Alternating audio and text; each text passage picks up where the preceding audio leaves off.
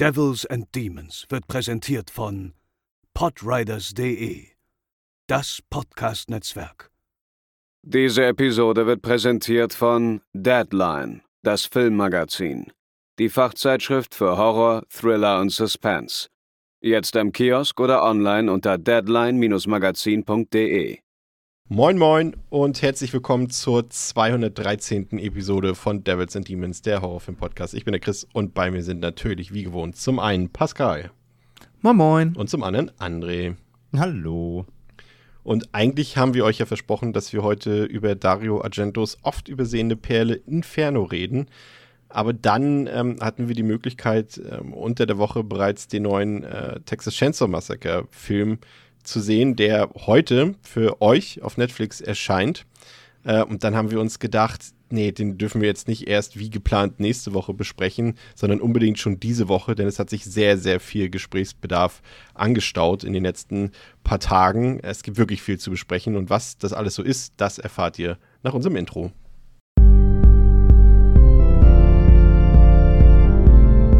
They're coming to get you, Barbara.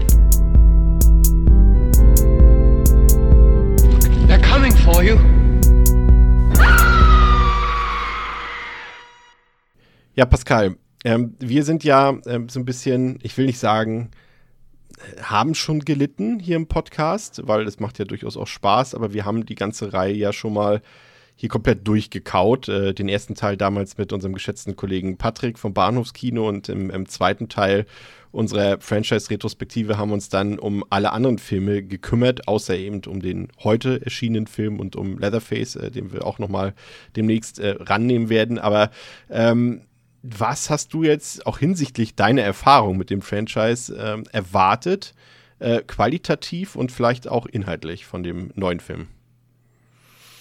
Hm.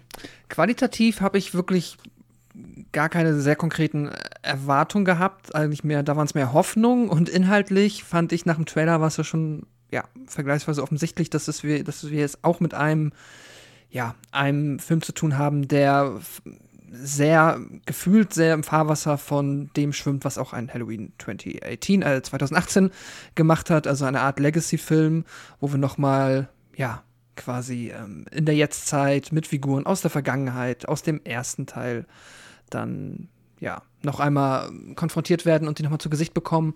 Das habe ich inhaltlich erwartet und ja, qualitativ ist es schwierig, weil ich äh, habe jetzt auch den, du hast es gesagt, Leatherface haben wir noch nicht besprochen. Ich habe den auch noch nicht gesehen, ähm, weiß aber wohl, dass der auch nicht sehr gut angekommen ist. Ehrlicherweise muss ich auch sagen, habe ich seitdem wir damals unsere Texas Chainsaw Massacre Besprechung gemacht haben, auch keinen Teil mehr gesehen. Deswegen es ist tatsächlich jetzt schon für mich alles wieder ein bisschen wabernd. Ich erinnere mich, dass auf jeden Fall, also ich erinnere mich an einige Teile, die schwerer waren als andere. Aber ich hatte jetzt, außer jetzt vom ersten, hatte ich nicht so ein nicht so ein ähm, Benchmark für mich, wo ich gesagt habe, okay, ich hoffe, dass der mindestens so gut wird. ja, das ist tatsächlich auch so ein bisschen das, was man der Reihe auch so ein bisschen anlasten kann. Wir haben hier zwar einen, einen fulminanten ersten Teil, ähm, auf den sich, glaube ich, auch die meisten Horrorfans verständigen können. Das ist ein fantastischer Horrorfilm ist, der ja auch ja, einfach Genre revolutionär war und auch bis heute ja nachwirkt. Aber alles, was danach gekommen ist, da sagte eine mal, ja, okay, der zweite Teil ist ein Guilty Pleasure von mir oder vielleicht das Remake von Michael Bay, aber so ein richtig guter Film war da eigentlich nicht mehr dabei. Also man kann sich, wie gesagt, streiten, dass das Remake von Michael Bay ja durchaus noch ein, ein, wirklich ansehnlicher Film ist. Aber ich sag mal, so ein Kracher war nicht dabei und auch die finanziellen Einspielergebnisse abseits des Remakes waren ja dann auch wirklich sehr bescheiden. Und wir haben ja, wie gesagt, falls ihr die Episode nicht kennt, wir haben eben auch, da gibt es halt auch noch Filme bei wie The Next Generation, der absolute Katastrophe ist, der, ja, sag ich mal, bevor die Karriere von, von Matthew McConaughey und von, von äh, René Zellweger überhaupt begonnen hat, hätte er sie quasi schon begraben können, dieser Film, so schlecht ist der. Ähm, da sind wirklich ein paar sehr kuriose Machwerke mit bei. Ähm, und, und von daher, das waren alles keine Kassenschlager. Und äh, deswegen muss man auch schon sagen, André, es ist ja nicht so, als wäre das jetzt, sage ich mal, die A-Liga des Slashers. Ne? Also klar, betrachten wir den ersten Teil, ist das so, aber betrachten wir die komplette Reihe, muss man schon sagen, haben Halloween, Freitag der 13., Nightmare Elm Street auch vor allem eben kommerziell natürlich deutlich mehr zu bieten gehabt als jetzt äh, das Texas-Franchise. Äh, Umso erstaunlicher, dass es immer und immer und immer wieder versucht wurde. Ja, ja, total. Ähm, ich, ich muss ja auch immer sagen, ich finde Leatherface als Charakter genauso ikonisch zwar wie, wie, ähm, wie Jason, äh, Michael und Co. Aber ich finde auch immer, ich finde Leatherface ist ja auch, oder überhaupt das TCM-Franchise, ähm, ist nicht so der klassische Slasher ja auch in dem Sinne, weil es ist ja wirklich eigentlich eher das klassische Terror-Kino, gerade der erste. Ja. Und es wurde dann zwar auch deutlich Slasher-lastiger, also gerade die weiteren Teile haben ja doch gerade, also, also ich kenne ja drei Stück nicht. Wir hatten ja auch einmal angesagt, ich, ich mache nochmal so einen kleinen Recap auch nochmal, weil ich ja bei der einstigen Folge über TCM nicht dabei war. Das, das machen wir auch noch, wenn ich mich dann nochmal durchgeguckt habe. Mir fehlen nämlich aktuell ähm, drei Teile. Ich kenne den dritten nicht, ich kenne den von dir gerade schon angesprochenen Next Generation nicht und ich kenne den 3D nicht. Ich sag mal so, eigentlich geht es dir dann noch ziemlich gut. Ja. Alle anderen habe ich gesehen und ähm, die wurden halt immer Slasher typischer, aber gerade so der, das Original ist ja gar nicht so der Prototyp Slasher, sondern wirklich halt echt eher so dieses klassische Terror-Kino. Und ähm, so in dem, in dem Maße muss man halt einfach sagen, dass TCM halt obwohl, also Leatherface ist zwar ikonisch, aber ich finde ihn halt auf eine andere Art ikonisch als jetzt eben ein Jason oder ein Michael irgendwie. Ich finde, der reiht sich gar nicht so nahtlos ein, zumindest wenn man über die genaue Subgenre-Definition, sage ich mal, spricht, so quasi. Aber deswegen, äh, TCM hat halt einfach auch durch seine ähm, noch ausgeweiteteren Timelines. Ja, also bei Halloween brauchte man jetzt schon bei Halloween Kills, um den Leuten zu erklären, wo ist, steht der Film eigentlich, brauchte man schon halt grafische Aufbereitungen. Bei CCM ist es ja fast noch schlimmer. Oder zumindest, ja. zumindest ähnlich schlimm, ne? weil da quasi gab es Remake, dann quasi Prequel vom Remake. Es gibt so viele Timelines und so weiter, die da aufgemacht wurden, die, die diese ähm, Figur halt irgendwie durchholen, versucht haben zu, aufzubrechen ähm, zu erklären, eben Hintergrund, äh, Hintergründe noch zu geben, die eben von Anfang an nie da waren, nach denen vielleicht auch kein Mensch gefragt hat. Das ist ja immer die Sache bei sowas.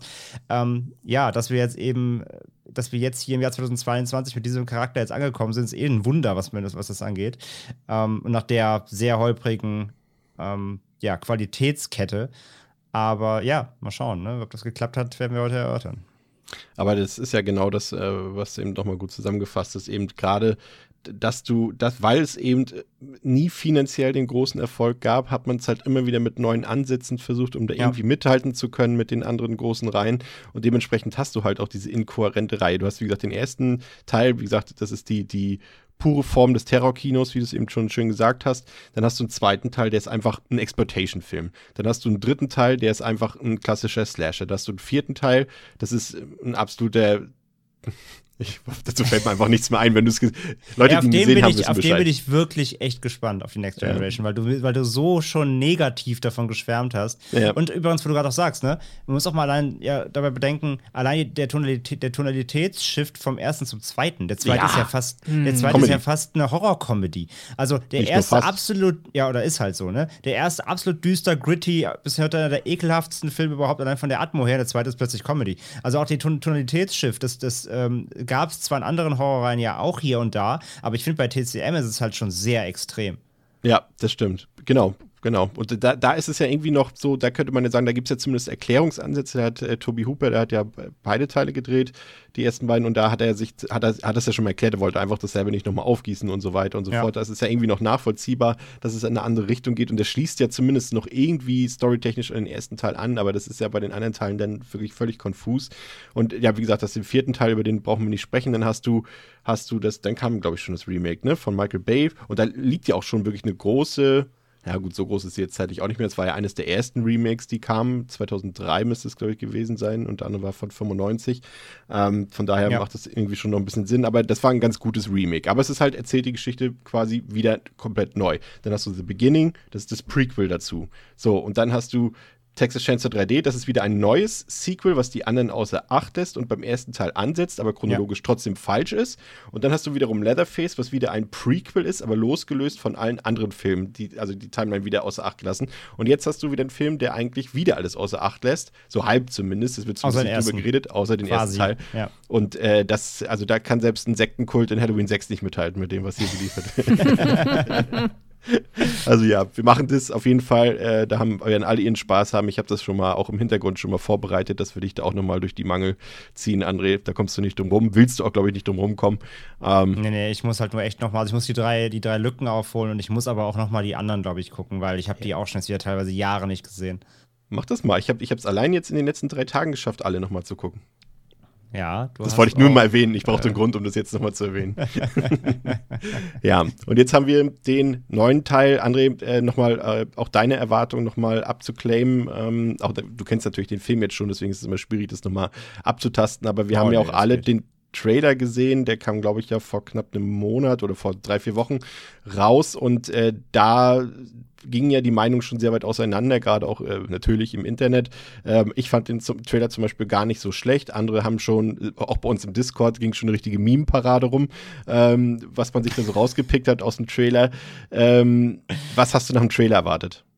Ja, sorry, der, der, äh, der Maisfeld oder Rapsfeld, was das so ist, äh, Shot ist aber auch einfach zu meme-tauglich. Da hat Matze aus allen Rollen gefeuert. Äh, ja. Mein Favorit war der Slipknot-Bus, wenn der, wenn der wegfährt, während du kurz Pinkelpause machst. ähm, nee, das Problem war, äh, ich fand den Trailer auch gar nicht so schlecht. Er wirkte vor allem deutlich wertiger, als ich befürchtet hatte. Ähm, ich war halt nur in meinem Kopf die ganze Zeit bei diesen Aussagen, die es damals gab, als der Film angekündigt wurde, wo es geheißen hat, es wird quasi so Old Man Logan mit Leatherface. Also er soll jetzt halt alt sein und, und halt, ne, einfach so, eine, so ein, alter, ein alter Mann, der halt jetzt nochmal die Säge schwingt. Ähm, und dazu dann dieser Trailer mit halt diesen jugendlichen Hipstern da irgendwie. Und ähm, ich hatte schon befürchtet, dass die halt so wirklich so ein Generationsding draus machen, halt irgendwie, dass es ganz cringe wird und furchtbar. Ähm, das waren so ein bisschen mal, also es waren meine Befürchtungen. Ich habe natürlich gehofft, dass er irgendwie gut wird, aber ich muss halt sagen, meine Erwartungen waren halt eher niedrig gesetzt, muss ich halt ehrlich sagen, weil Netflix Eigenpro oder nicht Eigenproduktion, aber zumindest äh, auf Netflix äh, Erstveröffentlichung exklusiv. Ähm, das heißt, äh, vielleicht halt nicht nicht gesehen, das war kein Verleih da, der gesehen hat, das könnte ins Kino tauglich, für das Kino tauglich sein. Also die Befürchtungen waren natürlich da, dass das halt auf Netflix verramscht wird, weil der Film einfach die Qualitäten nicht erreicht für einen Kinorelease. Zusammen dann mit diesen ähm, Versatzstücken der Story oder zumindest Ansätzen, in welche, Film der, äh, welche Richtung der Film gehen will, war meine, meine, meine, meine, meine Vorstellung von dem Film war eher katastrophal. Aber ja, das war so meine. Ich habe ich hab auf jeden Fall befürchtet, dass der Film Mist wird. Das kann ich genauso sagen. Ja, Nachsichtung des Films habe ich jetzt schon für mich, also ich kenne jetzt die offizielle, ähm, den offiziellen Grund nicht, warum niemand den Film rausbringen wollte außer Netflix, aber ich habe jetzt schon zwei ganz starke Vermutungen. Eine hebe ich mir für später auf, eine äh, können wir jetzt schon loswerden, weil wir jetzt äh, zu den Fakten kommen, zu denen es ja noch nicht so viel zu erzählen gibt. Also der Film ist, wie gesagt, äh, heute auf Netflix rausgekommen. Ihr könnt den, wenn ihr dort ein Abo habt, alle sehen. Das heißt natürlich gleichzeitig auch, dass es ähm, erstmal noch keine Letterbox-Durchschnittswertung gibt, keine IMDb-Durchschnittswertung zum Zeitpunkt unserer Aufnahme heute am 16. Februar. Ähm, und äh, FSK-Freigabe gibt es in dem Sinne auch nicht. Netflix hat da ja so ein, sag ich mal, ja, wir drücken es aus, nicht einen Sonderstatus in dem Sinne nicht, aber sie kommen eigentlich um die gängigen FSK-Freigaben drumherum. Sie können selbst die Altersfreigabe in dem Sinne festlegen. Sie haben sie hier auf 18 festgelegt. Ich bin mir sicher, wenn der Film eine richtige FSK-Freigabe hätte, hätte er sie vielleicht gar nicht, aber dazu kommen wir später noch. Ähm, ein Grund, warum der Film, glaube ich, nicht gekauft wurde und schon gar nicht für einen Kinorelease gekauft wurde, dürfte die Laufzeit sein, meines Erachtens. Der Film läuft offiziell 83 Minuten, wovon aber neun Minuten lang Credits sind. Der Film hat also eine reine Spieldauer eigentlich nur von 74 Minuten und ich kann mir vorstellen, dass das fürs Kino ehrlich gesagt fast ein bisschen zu kurz ist, dass sich da vielleicht deutlich äh, einige Leute beschweren dürften, wenn sie irgendwie nach, nach einer knappen Stunde wieder aus dem Saal rausgehen und nachdem sie irgendwie 15 Euro bezahlt haben oder sowas. Ich kann mich, ich überlege gerade die ganze Zeit, ich selber hab, bin der Meinung, ich hätte auch schon mal einen ziemlich verdammt kurzen Film im Kino gesehen und hätte mich darüber beschwert, also innerlich natürlich nur. ähm, aber 74 Minuten ohne Credits, also da müsste ich jetzt wirklich ganz scharf nachdenken. Nicht, Also ich, was bin, also ich bin ehrlich, ne? Ich bin ehrlich. In Zeiten davon, dass jeder Film Überlänge haben muss, zwei, zweieinhalb Stunden, ey, ich, und ich glaube, da geht es auch vielen anderen so. Es sind viele froh, wenn sie mal nur 74 Minuten im Sessel sitzen müssen und nicht mal eine Pinkelpause brauchen. Also, War jetzt nicht ich wertend gemeint. Also ich, ich, aber ich dir aber ich gebe dir recht, wenn jemand irgendwie dann, also, ne, wenn, wenn wir jetzt von unserem Savoy oder so sprechen, 12 Euro, wenn man dann noch freitagsabends ins, ins Multiplex geht und da irgendwie dann seine 18 Euro zahlt und dann geht es nach 70 Minuten raus, ja, stimmt schon. Weiß ich nicht, ob das jeder so geil findet. Stimmt. Also ich sag mal so, du kannst diesen Film gucken und Spider-Man würde immer noch laufen im Parallelkino. Ja, kannst du auch die Hälfte mitnehmen hier drüben. Ja. Ja. Pascal? Nee, ich wollte auch nur sagen, aber ich, ähm, ich habe gerade überlegt, ja eigentlich, also ich bin jetzt jemand, ich gucke tatsächlich immer vorher, wie lange ein Film geht, bevor ich einen Film gucke, aber selbst das könnte ja natürlich für die Kinos dann schädlich sein, wenn die Menschen halt auch das vorher wissen. Beschweren sie sich zwar nicht, aber gehen vielleicht trotzdem nicht rein. Also ja, ist ein absolut valides, eine absolut valide Theorie, warum der kein Verleih gefunden hat. Ja, also wie gesagt, ist jetzt nur eine, eine Mutmaßung von uns. Die andere, äh, auf die kommen wir später noch zu sprechen. Ähm, aber schauen wir mal. Ähm, aber auf jeden Fall hat es erstmal den, äh, ja, was ich eigentlich sagen wollte, ist, ist halt, es besteht jetzt natürlich die Möglichkeit, und die ist nicht gerade gering, dadurch, dass Netflix eben die ähm, Verwertungsrechte an diesem Film hat, wird er höchstwahrscheinlich nicht fürs Heimkino, also er ist ja fürs Heimkino jetzt rausgekommen heute im Streaming, aber für die, die das gerne in der Sammlung stehen haben wollen, ja, das pff, sieht schlecht aus, würde ich mal sagen. ja. Also es gab jetzt, also von, von, ich muss gerade mal überlegen, also es kommt jetzt Love and Monster. Der kommt jetzt im April auf Blu-ray raus. Das ist ja auch ein äh, Netflix, ähm, Netflix-Film. Also da gibt es mal eine Ausnahme, aber so viele gab es da bisher nicht, die da schon im Heimkino rausgekommen sind von den Eigenveröffentlichungen. Also das sieht eher schlecht aus. Ähm, es ist halt das, das Witzige, wenn man mal so, äh, einige von euch werden ja sicherlich auch mal so auf Filmbörsen unterwegs sein, da siehst du halt, äh, dass es ganz viele Bootlegs gibt von diesen ganzen Netflix-Produktionen, die sie irgendjemand dann auf Scheibe gebrannt hat und ein schönes Cover raufgeklatscht hat, dann verkaufen sie das für 15 Euro. ähm, will da jetzt kein outen, aber das ähm, kann man da durchaus äh, begutachten, dieses Phänomen, was man an dieser Stelle eigentlich nicht gutheißen darf. Aber andererseits, wem will man es irgendwie auch verdenken? Ne? Die Leute sind Sammler, die Leute wollen physische Medien immer noch haben, vielleicht nicht mehr in dem Ausmaß wie früher. Ähm, und wenn sie dann einfach gar nicht zur Verfügung gestellt werden, ja, dann muss man sich letztendlich auch gar nicht wundern, wenn es dann eben äh, Raubkopierer wieder gibt, so wie früher, ne? Die das, Wenn äh, Netflix super smart wäre, würden die einfach so einen eigenen Shop machen, wo man sich Ja. einfach so äh, quasi so zumindest so äh, Blanko-Attrappen kaufen kann. Einfach so eine Hülle mit dem Cover, aber offiziell halt für zwei Dollar oder sowas. Würden bestimmt voll viele machen. Einfach nur, damit man zumindest sagen kann, okay, den Film gibt es zwar nicht physisch, aber ich habe zumindest, das- ich kann es mir meine TCM-Sammlung ins Regal, kann ich mir das stellen, auch wenn ich es leider halt nur streamen kann. Aber ich glaube, das würden Leute machen. Und das wäre zumindest offiziell, man müsste nicht selber raubkopieren oder rumdrucken oder irgendwas selber mit schlechter Qualität machen. Würde ich Auf kaufen. jeden Fall, oder, oder sie könnten es auch, es gibt ja quasi, in den USA gibt es ja auch das sogenannte Warner Archive. Das sind so die Filme, die es jetzt, die jetzt gerade ältere Filme, Klassiker, die kein Heimkino-Release mehr bekommen haben von Warner, die veröffentlichen sie dort im Archive. Die werden mehr oder weniger auf Anfrage produziert, sozusagen. Ah ja. Also die, sie machen schon eine gewisse Auflage und so weiter, aber das ist dann eher eben schon für uns Feinschmecker gemacht, sag ich mal. Und die werden teilweise eben äh, nur so in gewissen Chargen immer produziert, äh, dass sich das irgendwie noch rentiert halbwegs Wenn genug reingekommen ist, gibt es wieder Genau. eine Charge dann. Ja, ja, okay. Genau, sozusagen. Und das wäre halt auch eine Option. Man könnte ja einen weltweiten Netflix-Shop machen. Klar, dass sie jetzt da nicht für jedes Land nochmal extra Cover drucken und so weiter, aber man könnte halt einen internationalen Shop machen. Wäre vielleicht mal eine Variante. Ansonsten mir ist auch Roma eingefallen. Ähm, der ist ja damals noch kam, mit Criterion äh, rausgekommen. Ja. Ja. aber das Ja, ich habe die nur, ich nur, ich hab nur zwei original Netflix äh, physische Dinge und das sind die beiden VHS-Editions von Stranger Things, die es bei Target in den USA gab. Die Ja. habe ich mir Oh, die mitbringen ich lassen, weil die echt geil aussehen. Die wollte ich mal haben, aber das war's auch, ja. Stimmt, die hast du mir sogar mit, mitbringen lassen. Ja, stimmt. Ja. Vielen Dank. Das war's für heute. Gerne. Nein. Ich habe die, sogar noch- ich hab die sogar noch eingeschweißt, falls sie mal irgendwann wieder Ja, so, wie- so wie auf Ebay diese landen müssen. Dead, Deadpool VS-Box, die ist noch Ja, ja Gott, hör mir auf. Wo wir dachten, die wird was wert. Ja. das machen wir nochmal irgendwann. Kommt noch der zweite Teil der, der großen Filmsammler-Diskussion, die Anderes wir Thema, mit ja. Dominik angefangen haben. Ja, ja also da, wie gesagt, äh, da wird es, glaube ich, noch, zumindest in Sammlerkreisen, ähm, innerlich ganz schön Aufruhr geben, glaube ich, ja. So, Regie geführt hat äh, David Blue Garcia, ähm, den kennen, glaube ich, die wenigsten. Der hat äh, wohl einen, angeblich, habe ich ihn nicht gesehen, aber angeblich einen ganz guten Thriller mit Terrano ähm, gedreht und ansonsten äh, war er voll, vor allem bei äh, Musikvideos zu Hause oder nee, Werbevideos, was glaube ich, eins von beiden, irgendwie Werbeclips oder Musikvideos hat er ähm, gedreht. Produziert wurde das Ganze von keinem ganz Unbekannten, sondern nämlich von Fede Alvarez, ähm, ein guter Freund dieses Podcasts, hätte ich beinahe gesagt, also er kennt ihn nicht, aber äh, wir mögen ihn. Ähm, er hat das Evil Dead Remake äh, gedreht, geschrieben und produziert. Er hat äh, Don't Breathe äh, gedreht, geschrieben und produziert. Hat den nicht so guten Girl in the Spider's Web ähm, gedreht.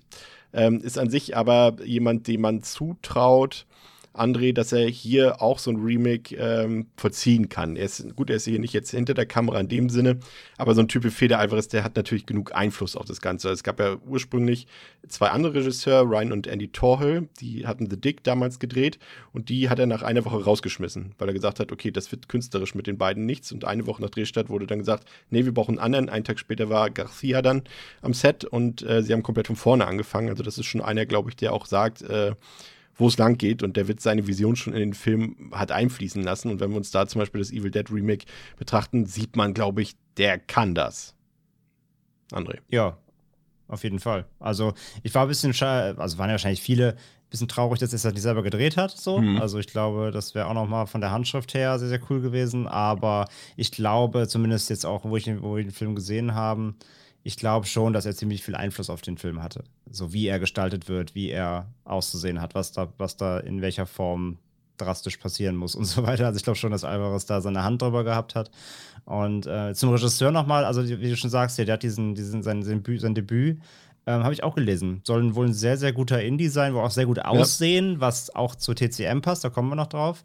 Ähm, wohl für einen Debütfilm auch optisch sehr, sehr schick. Also den habe ich jetzt auf die Watchlist gesetzt, weil der klang wirklich interessant. Also ähm, Garcia auf jeden Fall auch ein Regisseur, den man, glaube ich, auf der Uhr behalten muss, trotz allem. Also jetzt mal, ohne da jetzt Alvarez wieder runterstellen zu wollen. Aber ich glaube, er hat auf jeden Fall da einen, äh, guten, einen guten Mann ausgesucht für den Film. Ja, auf jeden Fall. Und im Cast ähm, haben wir ja doch ja auch bekannte Gesichter, würde ich mal sagen. Also ich war gerade überrascht, auch wenn man sie jetzt vielleicht nicht erkennt auf den ersten Blick, aber ich weiß nicht, hat jemand von euch äh, Eighth Grade gesehen? Ja, klar. Ja. ja. Elsie Fischer, ja. Ja, und äh, auf jeden Fall, die hat mir damals schon ziemlich gut gefallen in dem Film. Da war ich schon überrascht, ähm, dass man sie hier zu Gesicht bekommt. Aber der Film, der wurde ja, ich überlege immer gerade, wann sie hier den Drehstart hatten. Ich glaube 2020 wenn ich mich nicht ganz irre. Und ja, gut, das würde ja sich überschneiden, dass sie da jetzt noch nicht den, die Popularität, die sie vielleicht durch Eighth Grade äh, hatte, äh, noch nicht inne hatte. Dann haben wir William Hope, klar, ein alter Veteran im wahrsten Sinne des Wortes aus Aliens. Dort hat er damals Lieutenant Gorman gespielt. Wir haben Alice Creech dabei, die kennt man mindestens aus Silent Hill. Ähm, Sarah Jarkin, die hat in, in, Happy Death Day 2 mitgespielt und in ganz vielen Serien. Und ähm, ja, jetzt äh, kommen wieder meine Fremdsprachenkenntnisse. Ähm, Wer Mandy gesehen hat, weiß, wen ich meine. Olwen Fourray, müsste französisch sein. Fourray. Ich habe keine Ahnung, wenn sie ausspricht. Ich finde ihren Namen ja. auch leider, äh, weiß aber, nicht genau, wie man ihn ausspricht. Aber sie ist abseits von den beiden Hauptfiguren oder HauptdarstellerInnen aus Mandy, ist sie mir als einzige im Gedächtnis geblieben mit ihren lang grauen Haaren. Ja, absolut. Ja, und, sie, und sie wird jetzt auch im kommenden Northman dabei Stimmt. sein, von ja. Eggers. Ja, stimmt. Also es sind schon durchaus ein paar bekannte Gesichter dabei, ohne jetzt äh, den großen Star-Appeal hier mit an Bord zu holen. So, und äh, Pascal hat, und, und das ist wieder, das ist absolut grandioser Service, den Pascal äh, euch heute wieder liefert. Obwohl der Film erst heute rauskommt, hat Pascal schon eine Inhaltsangabe rausgesucht. Also eine, eine ja, nennen wir es mal Inhaltsangabe rausgesucht. Pascal, woher und was? Die kürzeste Inhaltsangabe, die ich hier vermutlich äh, jemals verlesen habe, ist ähm, ja die offizielle Netflix, dieser Netflix, ja, wie nennt man das? Diesen Kurztext, den es zum Film dazu gibt. Fantastisch. Ich lese ihn vor. In dieser Fortsetzung stoßen Influencer, die einer Geisterstadt in Texas neues Leben einhauchen wollen, auf einen berüchtigten Killer mit einer Maske aus Menschenhaut. Ein Satz. Und man kann eigentlich, also es ist alles drin. es ist im Prinzip alles drin, aber auch Sums das. It up. Ja, ich sag mal so, ich sag mal so, die Beschreibung passt gut auf den Trailer, würde ich mal sagen. Ob der Film das letztendlich das äh, so, äh, ich muss sagen, der, ich finde, der Trailer hat am Ende nicht viel mit dem Film zu tun gehabt, aber das werden wir jetzt äh, nach und nach so ein bisschen aufschlüsseln. Und da die Inhaltsangabe, äh, die Pascal rausgesucht hat, äh, wirklich aufs absolute Minimum reduziert ist, ähm, gehen wir heute in, in unserem Ablauf absolut in die Vollen und werden quasi jeden, jede einzelne Sekunde des Films hier ähm, analysieren und besprechen. Ähm, also nehmt euch, holt euch jetzt einen Tee oder nee, was, ein, ein, setzt euch eine Maske auf, holt euch einen Tee und äh, spitzt die Kopfhörer oder sowas. Und jetzt äh, gehen wir dann so ein bisschen in die Tiefe rein, denn es gibt wirklich viel zu besprechen. Und der Film, der, achso, äh, äh, Spoiler-Alarm, muss ich vielleicht an der Stelle noch sagen. Das ist vielleicht äh, nicht, äh, da der Film ja, wie gesagt, heute rauskommt, äh, vielleicht nicht ganz unangemessen. Also äh, es wird jetzt, ich weiß jetzt nicht, ein Feedback geben, also eine Einschätzung geben wir jetzt nicht vorab. Also ein Daumen hoch oder Daumen runter. Ihr könnt ja gegebenenfalls irgendwie unsere Bewertung auf Letterboxd angucken, falls ihr uns da folgt, um da eine grobe Einschätzung zu bekommen. Aber das macht jetzt an der Stelle keinen Sinn. Also wenn ihr den Film sehen wollt, dann äh, guckt ihn jetzt einfach vorher. Ihr habt die Möglichkeit, wenn ihr da ein Abo habt. Wenn nicht, könnt ihr den Film eh nicht sehen. Also von daher, wir gehen auf jeden Fall jetzt äh, durch den Film und besprechen alles bis ins kleinste Detail. Also wenn ihr jetzt noch abschalten wollt. Drei, zwei, eins. Jetzt geht's los. Also, der Film beginnt mit einem Trailer im Film zu einer Art, ja, True Crime Doku, würde ich mal sagen, die einen kurzen Recap der Geschehnisse des Originals, also der Geschehnisse von 1973, man geht immer noch davon aus, dass das quasi based on a true story ist, ähm, als eine Gruppe Heranwachsender damals von einem Kettensägen schwingenden Mann und seiner Familiensippe brutal attackiert wurde und nur die junge Sally Hardesty damals überlebte, ähm, dieses, ja, dieses schlimme Erlebnis, das als Texas Chainsaw Massacre in die Geschichte eingegangen ist. Und Sally hat damals, also wurde sie einmal vernommen und hat auch über über die Sachen geredet, die dort passiert sind, aber danach hat sie nie wieder über diese schockierenden Ereignisse geredet. Und wir befinden uns jetzt in der Gegenwart ähm, mit Lila, Ruth, Melody und Dante äh, in einer verstaubten Tankstelle irgendwo im Nirgendwo des verstaubten Texas. Und genau dort lief eben dieser besagte Trailer zu der besagten True Crime Doku im Fernsehen in so einer Tankstelle, das hatte ich eben schon erwähnt, aber die auch gleichzeitig, sag ich mal, ja, wie kann man es nennen? Also, sie, André, sie verkaufen dort Merchandise über das Kettensägen-Massaker ja, und so. Kiosk halt, ne? Ja, und so, so ein paar, wie sagt man das, Mem Memorables oder sowas. So, Ja. Er verkauft ja im Hintergrund so ein paar Poster von, von, dem, von den Ereignissen von damals und Schlüsselanhänger. Ja, es ist halt so ein, Tu- ist halt so ein Touri-Shop. Ja, Souvenirladen. So. Souvenirladen, ja. Ich stelle mir das so vor, du fährst so durch die Wüste und da ist einfach so random so ein Souvenirladen von dem. Ja. Schön. Mit Ja. Kettensägen. Aber es ist, äh, er macht es, er macht es charmant. Also es gibt, wie gesagt, da unter anderem so, einen- so einen Korkenzieher in Form einer Kettensäge. Der hat es mir ehrlich gesagt auch angetan. Ich glaube, auch den können sie in den Netflix Store bringen, finde ich. Würde ich sofort instant kaufen. ja, und der, der Inhaber dieses Ladens äh, erzählt eben äh, auch von dieser Sally, dass die mittlerweile als Polizistin auch irgendwo in Texas arbeitet und lebt und noch immer auf der Suche ist nach dem maskierten Killer von damals, äh, der eben nie gefunden wurde, da er eben damals maskiert war und vermutlich seine Maske abgelegt hat. Und deswegen weiß auch niemand, das ist eine relativ billige Erklärung, auf die wir vielleicht noch später eingehen können, aber auch nie gefunden wurde, ja. Und die vier jungen Leute, die dort äh, gerade Rast machen und tanken, die wollen nach Harlow, ganz in der Nähe, um dort ein Projekt zu starten, auf das wir auch noch später näher eingehen.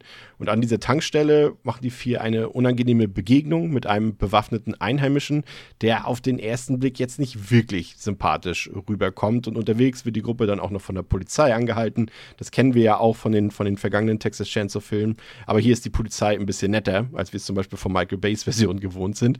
Ähm, die sind auch informiert darüber, dass hier ein paar junge Leute ankommen, die ein bisschen neues Leben in die Stadt bringen wollen. Das ist eben äh, der Chefkoch Dante mit seiner Frau Ruth, äh, seine Geschäftspartnerin Melody und deren Schwester Laila. Und ähm, die wollen eben in der Stadt wieder so ein bisschen, ja, die Stadt auf Vordermann bringen und, und, äh, und ja, wieder Leben einhauchen und ein paar Investitionen an Land ziehen dort. Und sie selbst wollen zum Beispiel auch ein Restaurant dort eröffnen. Ähm, es sollen halt so mit der Zeit andere aufstrebende Leute, wie sagt man, Entrepreneur, sagt man, glaube ich, heute auf Neudeutsch. Und äh, die sollen dort ihre Startups dort gründen und eben ihre Geschäfte dort niederlassen, nachdem es eben in dieser Region dort offensichtlich und vor allem wirtschaftlich lange nicht mehr gut ging. Ja, und ich muss gestehen, Pascal, in den ersten Minuten, muss ich sagen, habe ich das aller, Allerschlimmste befürchtet. Das hat mir am Anfang so gar nicht gefallen, weil der irgendwie Film so ein bisschen irgendwie alle Klischees für mich erfüllt hat. Wieder der, der, der alte Typ an der Tankstelle, der irgendwie schon ein bisschen eine Vorahnung hat. Dann natürlich wieder die Polizisten. Da wurde ich zumindest schon mal ein bisschen, war ich erleichtert, dass nicht gleich wieder hier, äh, wir wissen alle, ne, der Sheriff aus, aus Michael Bays Version und aus The Beginning, der ist jetzt nicht gerade der freundlichste gewesen. Da dachte ich, okay, jetzt kommt, ziehen die das schon wieder so auf. Ähm, hat sich zum Glück nicht erfüllt, aber so ein bisschen am Anfang, der ganze Anfang, das war mir irgendwie, da wirkte der Film auch noch sehr glatt, fand ich. Also es hat mir nicht gefallen. Wie sah es da bei dir aus? Ich fand den Anfang eigentlich ganz interessant, weil ich finde, einerseits ist es genau das, was du sagst. Wir haben hier offensichtlich, oder so möchte es der Film einem zumindest zum Teil suggerieren, die ganz klassischen Klischees, die wir kennen. Das sind die äh, jungen Erwachsenen, die irgendwo in die Wildnis, weit außerhalb so ihre, ihrer, ihres, ja, ihres Zuhauses fahren, um dort was auch immer zu machen. Das ist in dem Moment erstmal noch irrelevant.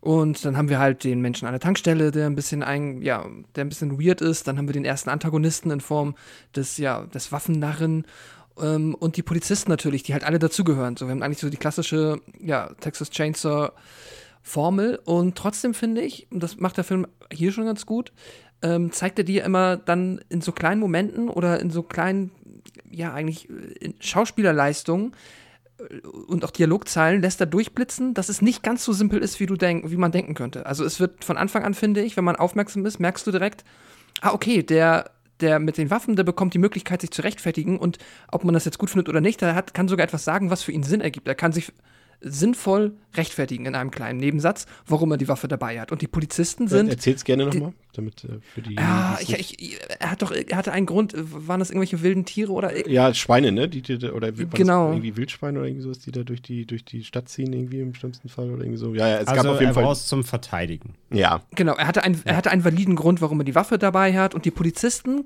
kommen erstmal an und sind genau, die haben genau die Körpersprache und dieses Arrogante, wie du es halt von diesen ähm, ja, Südstaaten-Polizisten erwarten würdest und wie die sich verhalten gegenüber Großstädtern. Und trotzdem, auch dort in den Dialogen merkst du dann, ah, okay, die haben auf einmal fast schon so eine, also bekommen da auch eine, noch eine, einen anderen Aspekt und werden aus einem anderen Blickwinkel kurz beleuchtet. Und das fand ich schon vergleichsweise interessant. Man, man, hat das Gefühl tatsächlich, dass sie vielleicht sogar ein bisschen willkommen sind dort, dass dort überhaupt mal wieder irgendwas passiert dort in der Region. Ne? Ich hatte es eben schon gesagt. Ja, wobei der, der Tankstellenmensch natürlich dann, als sie rausgehen, nochmal den harten Spruch so fucking äh, ihr, ihr scheiß Gentrifizierer oder ja, so raushaut. ja, ja. Ne? Also es ist, das ist nämlich, es ist genau, es ist kein, es ist kein Heel-Turn, so wir drehen jetzt alles um und so ähm, Tucker und Dale versus Evil. Das ist es nicht, aber es ist einfach ein bisschen ja, ein bisschen mehr auf Augenhöhe findet das Gefühl statt. Sagen wir es so, ich sag mal so, die Polizisten sind zumindest hilfsbereit im Vergleich zu den Filmen, die wir bisher so kannten Ja. aus, aus, aus, dem, aus dem Franchise. Also die sagen ja zumindest, wenn ihr was braucht, so, dann sagt Bescheid, wir sind sofort da und so weiter. Und das sind sie ja tatsächlich später auch. Ähm, also es sind keine leeren Versprechungen, also zumindest nicht, also es, die, die Stimmung ist erstmal nicht so feindselig, wie du schon sagst, wie es vielleicht auf den ersten Blick sein mag. Und das äh, würde ich dir auf jeden Fall recht geben. Das macht, macht der Film wirklich auch ein bisschen anders dieses Mal als die anderen Filme. Ähm, das auf jeden Fall. Und dann haben wir den Story-Aufhänger, André. Ähm, sie wollen dort die Stadt, die ja also mittlerweile Harlow komplett offensichtlich verlassen ist. Dort wohnen scheinbar nur noch ganz wenige Leute. Auf die werden wir auch gleich noch eingehen.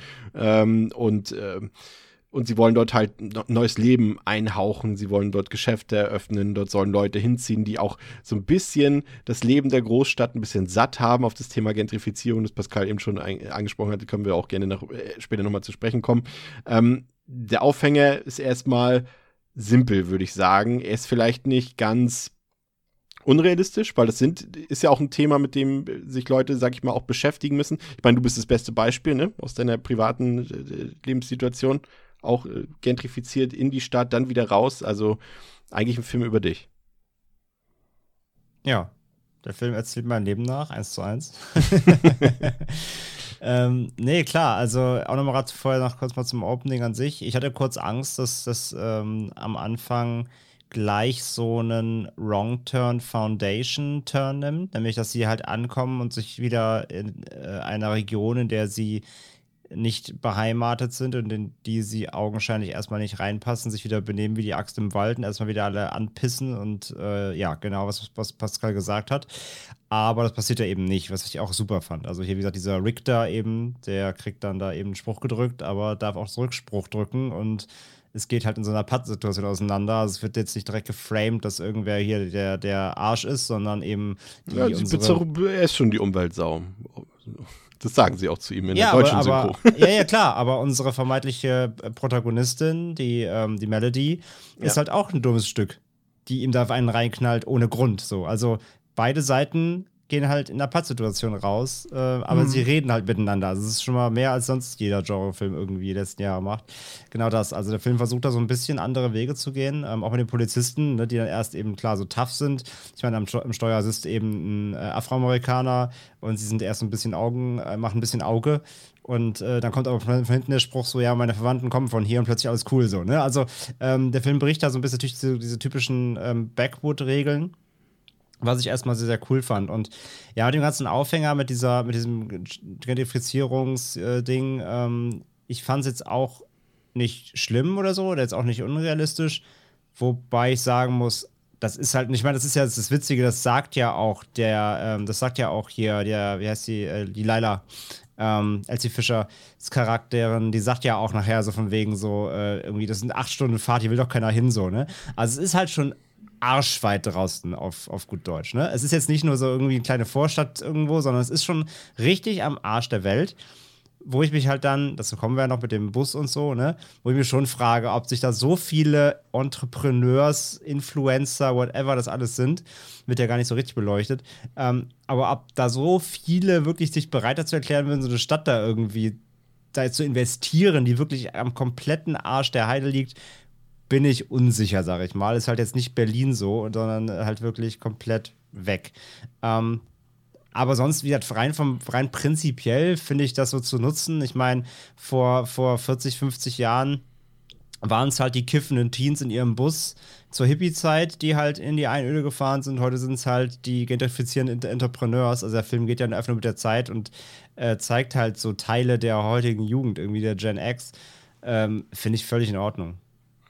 Und es ist ja letztendlich auch so, Sie sagen es ja zum einen auch, ähm, dass irgendwie dort gefühlt äh, der Preis der ganzen Stadt, für das würdest du halt nicht mal einen Quadratmeter in New York kriegen für eine Ladenfläche, so in dem Sinne. Und im ja. Endeffekt äh, ist das ja auch so ein bisschen diese Rückbesinnung, also das beobachtet man ja auch, wie gesagt, ich will das Thema nur, nur ein bisschen anschneiden, kommen wir, wie gesagt, später noch ein bisschen darauf zu sprechen mehr. Ähm, dass eben auch gerade die jungen Leute eben aufgrund der vielen Begebenheiten in der Stadt, die Mietpreise sind eben hoch, das Leben ist einfach sehr teuer, sich eben auch wieder zurückbesinnen. Also es ist quasi so ein bisschen eine Regentrifizierung, dass die Leute, die eigentlich die Stadt damals gentrifiziert haben, jetzt selber verdrängt werden dort und wieder aufs Land zurückziehen. Und äh, das ist so ein bisschen letztendlich ja eigentlich irgendwie auch ein realistisches Abbild äh, der ganzen Sache. Aber wie gesagt, da, das, darauf geht der Film ja noch ein bisschen ähm, mehr ein im weiteren Verlauf. Ähm, ja, total. Ich wollte gerade noch sagen, ja. also ähm, zum einen, es gibt nur eine Sache, da muss ich aber, das muss, da muss ich Kollege Tino Hahn danken, weil das habe ich nicht gesehen. Hm. Er meinte, ähm, das ist ihm sofort aufgefallen, weil er natürlich auch viel mit Influencern arbeitet und so weiter. Ähm, einmal zeigen sie quasi seinen Insta-Feed, wo sie sagen, boah, unser Post geht hm, voll viral genau. und so. Und der hat, der, der Post hat irgendwie so 2000 Likes. Das ist halt gemessen am Influencer-Tum heute mhm. überhaupt nicht viel. Ja. Also da hätten sie gerne mal auch 200.000 draus machen können, wenn die so berühmt sein sollen. Das war so ein bisschen, ja, okay, kann man halt auch auf Details achten, wenn man das aufziehen will. Ähm, und der andere äh, äh, Punkt ist noch, ähm, wollte ich nur, Fun Fact, ist jetzt quasi der zweite Film ja auch schon in kürzester Zeit, der das Thema oder das zum Thema nimmt, nämlich Candyman, das Remake. Da war genau. ja auch Gentrifizierung ein Riesenthema. Also deswegen, das ist ja auch im Horror auch jetzt schon nicht der erste Film, der es jetzt aufmacht. Ne? Von daher völlig, natürlich völlig legitim.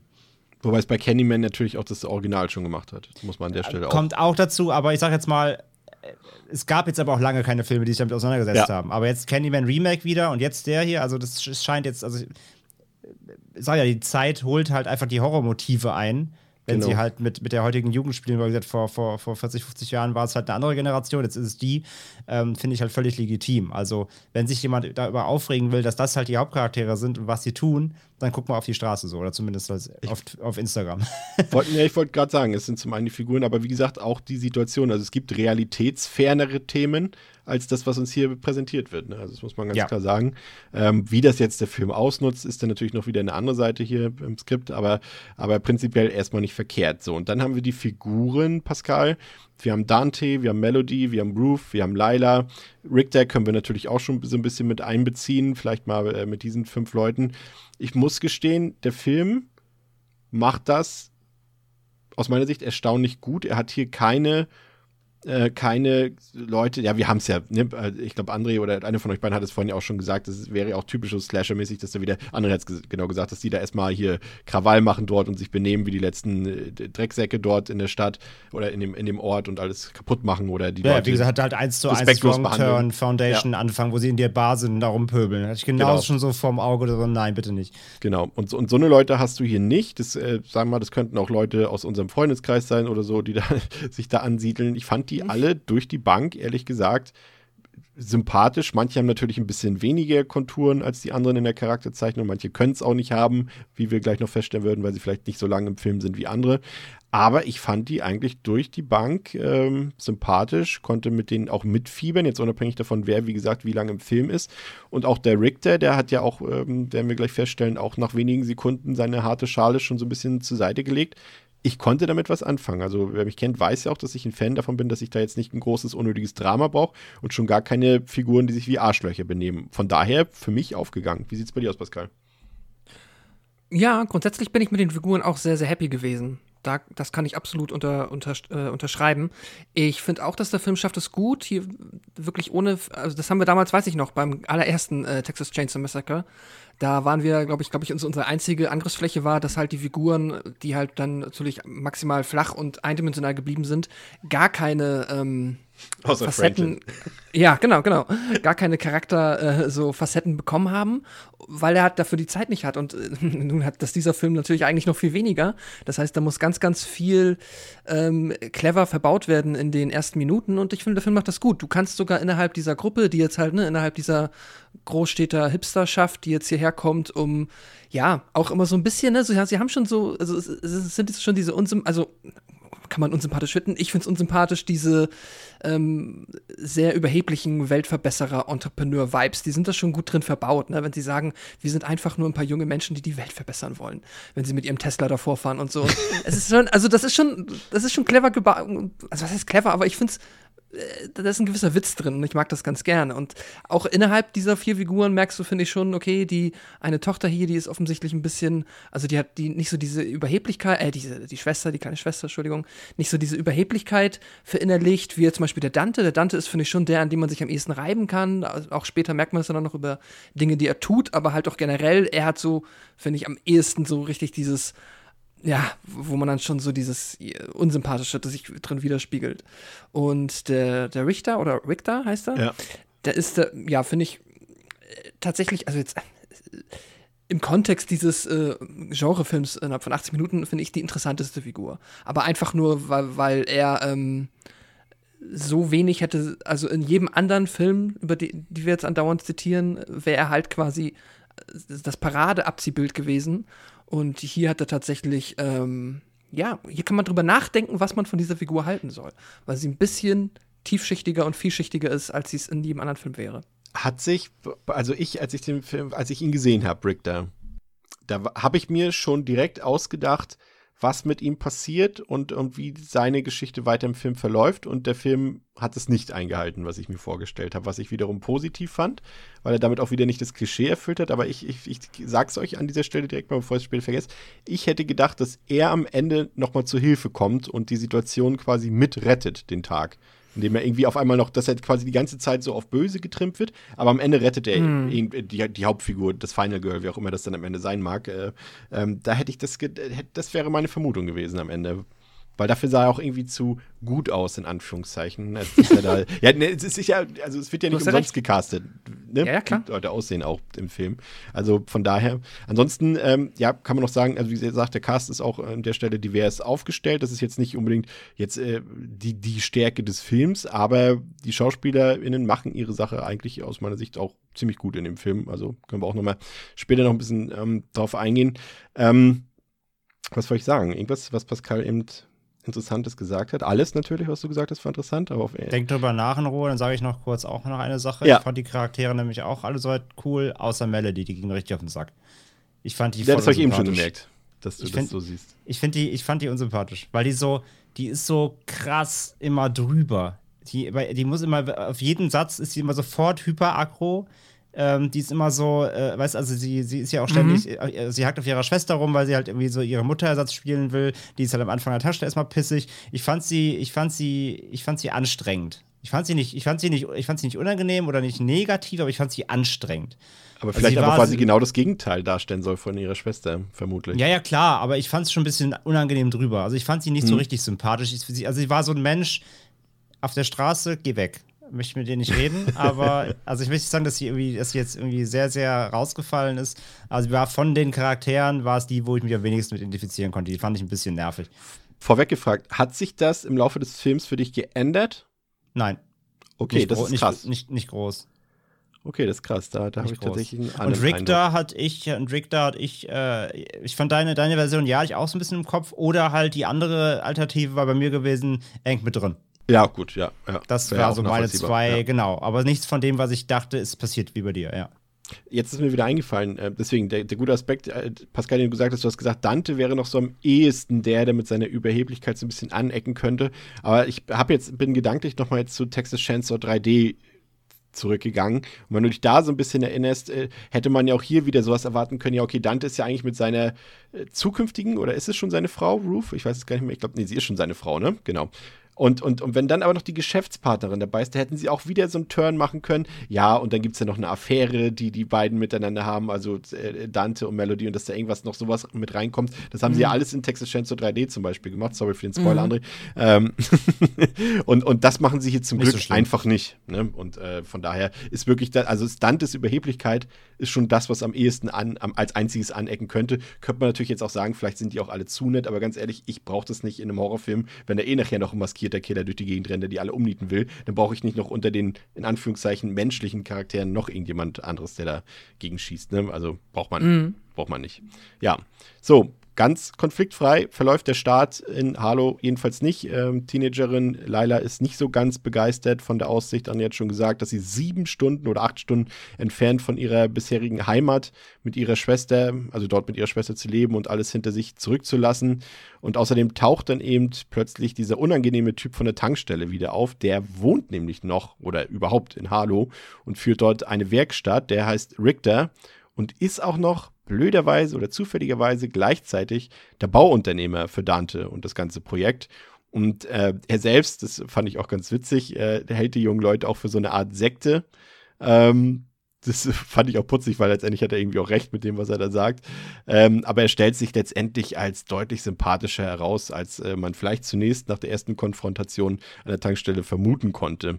Ja, und an einem Haus, offenbar das ehemalige Waisenhaus von Harlow, entdeckt Laila eine alte Konföderiertenflagge hängen, was der kompletten Gruppe natürlich sofort missfällt, zumal auch in wenigen Minuten die ganzen potenziellen Investoren im Ort aufkreuzen sollen.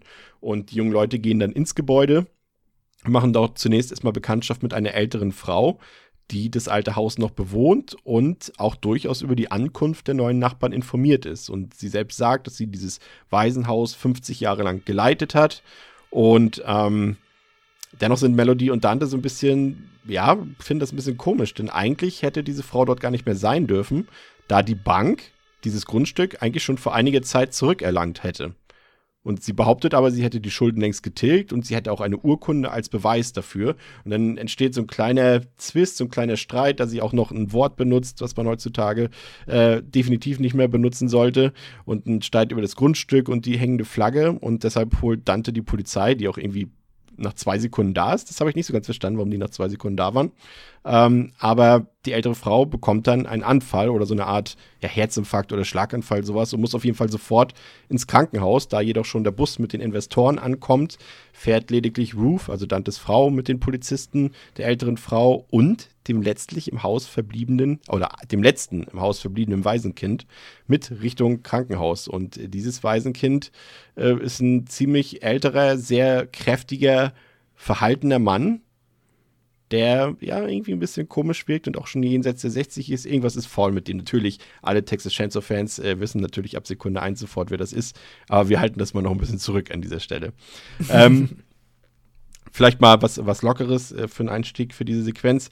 Ähm, also ich habe, äh, man, man sieht das auch, wenn man die Credits guckt, äh, dass der Film in Bulgarien gedreht wurde und der wurde auch in diesen äh, Newbo Juna Studios gedreht, die ja auch zu Millennium Films dazugehören. Da wurden jetzt auch andere Filme schon gedreht, wie jetzt zum Beispiel ähm, Expendables 2 wurde da gedreht, jetzt mal als Beispiel auch viele andere Filme, gerade Actionfilme werden dort gedreht, weil die Produktionskosten dort billiger sind, weil es da glaube ich auch keine ähm, Gewerkschaften und sowas gibt. Also es hat für zumindest die Filmemacher und für die Geldgeber hat das durchaus Vorteile, dort zu drehen. Und ich finde auch, André, man sieht so ein bisschen, dass die, das Harlow ein Filmset ist. Also es besteht halt aus einer Hauptstraße und so zehn Häusern, die da angesiedelt sind. Und du siehst einfach auch, dass in, in neun von den zehn Häusern garantiert kein Inhalt drin ist, dass da einfach nur eine Pappwand sozusagen vor ist. Da gibt es einen Marktplatz und das war's. Und diese, diese Hauptstraße wurde garantiert auch schon für zehn andere Filme benutzt. Ja, ja, komplett. Also ich habe ein bisschen überlegt gehabt, ob es fast extra ist, damit es auch, also fast, fast schon ironisch ist oder ein bisschen satirisch ist, weil es wirkt halt wie so eine Theaterbühne.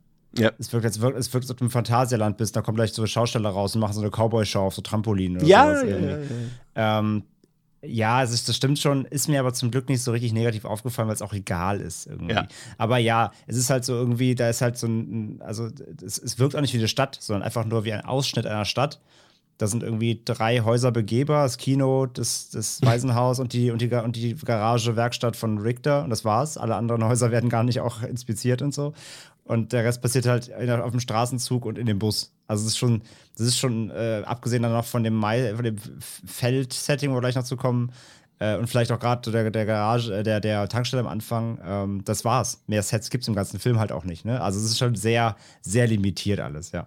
Ja, aber wie gesagt, es fällt in dem Sinne nicht negativ auf, nur man Nee, sieht es irgendwie gefühlt so Ja. zuerst. Aber es mag auch vielleicht so ein bisschen daran liegen, dass wir ja von Halo bis dato jetzt auch in den anderen Filmen, ähm, auch in denen, die du noch nicht kennst, noch nicht gar nicht so viel eigentlich gesehen haben. Wir kennen ja eigentlich immer nur so dieses Texas Chainsaw Haus, was so einzeln so ein bisschen rumsteht irgendwo in der Walachei. Sowohl in Michael Bays Version, da steht es ja quasi noch einsamer rum in der Gegend. Bei, Im Original sind da ja, glaube ich, noch so ein paar andere Häuser daneben. Ähm, das, das sah schon ein bisschen anders aus. Also man hat sich das vielleicht auch ein bisschen anders vorgestellt, die Ortschaft, zumal das auch so ein bisschen immer von der Erzählung her in den anderen Filmen so war, dass das schon eigentlich ein größerer Ort ist, wo dann halt auch früher viele Betriebe angesiedelt waren, die eben dann alle durch die ganzen Großstädte und durch die Industrialisierung und so weiter oder die voranschreitende Industrialisierung äh, und Technik, Techno, Logisierung ähm, in der Industrie natürlich dann alle irgendwann pleite gegangen sind, außer eben immer diese große, diese große Schlachterei von den Sawyers. Und das hat man Mhm. sich vielleicht auch einfach ein bisschen anders vorgestellt, Pascal. Aber ansonsten würde ich sagen, ist das Setting schon in Ordnung, ne? Ja, auf jeden Fall. Das ist, ähm, also ich bin auch dabei, man sieht, dass es ein Filmset ist, aber das macht es erstmal per se nicht schlimm, weil es funktioniert für mich auch. Und es ist, ja, es ist, es ist mm, auch im Texas Chainsaw Massacre Kontext tatsächlich fast schon erfrischend.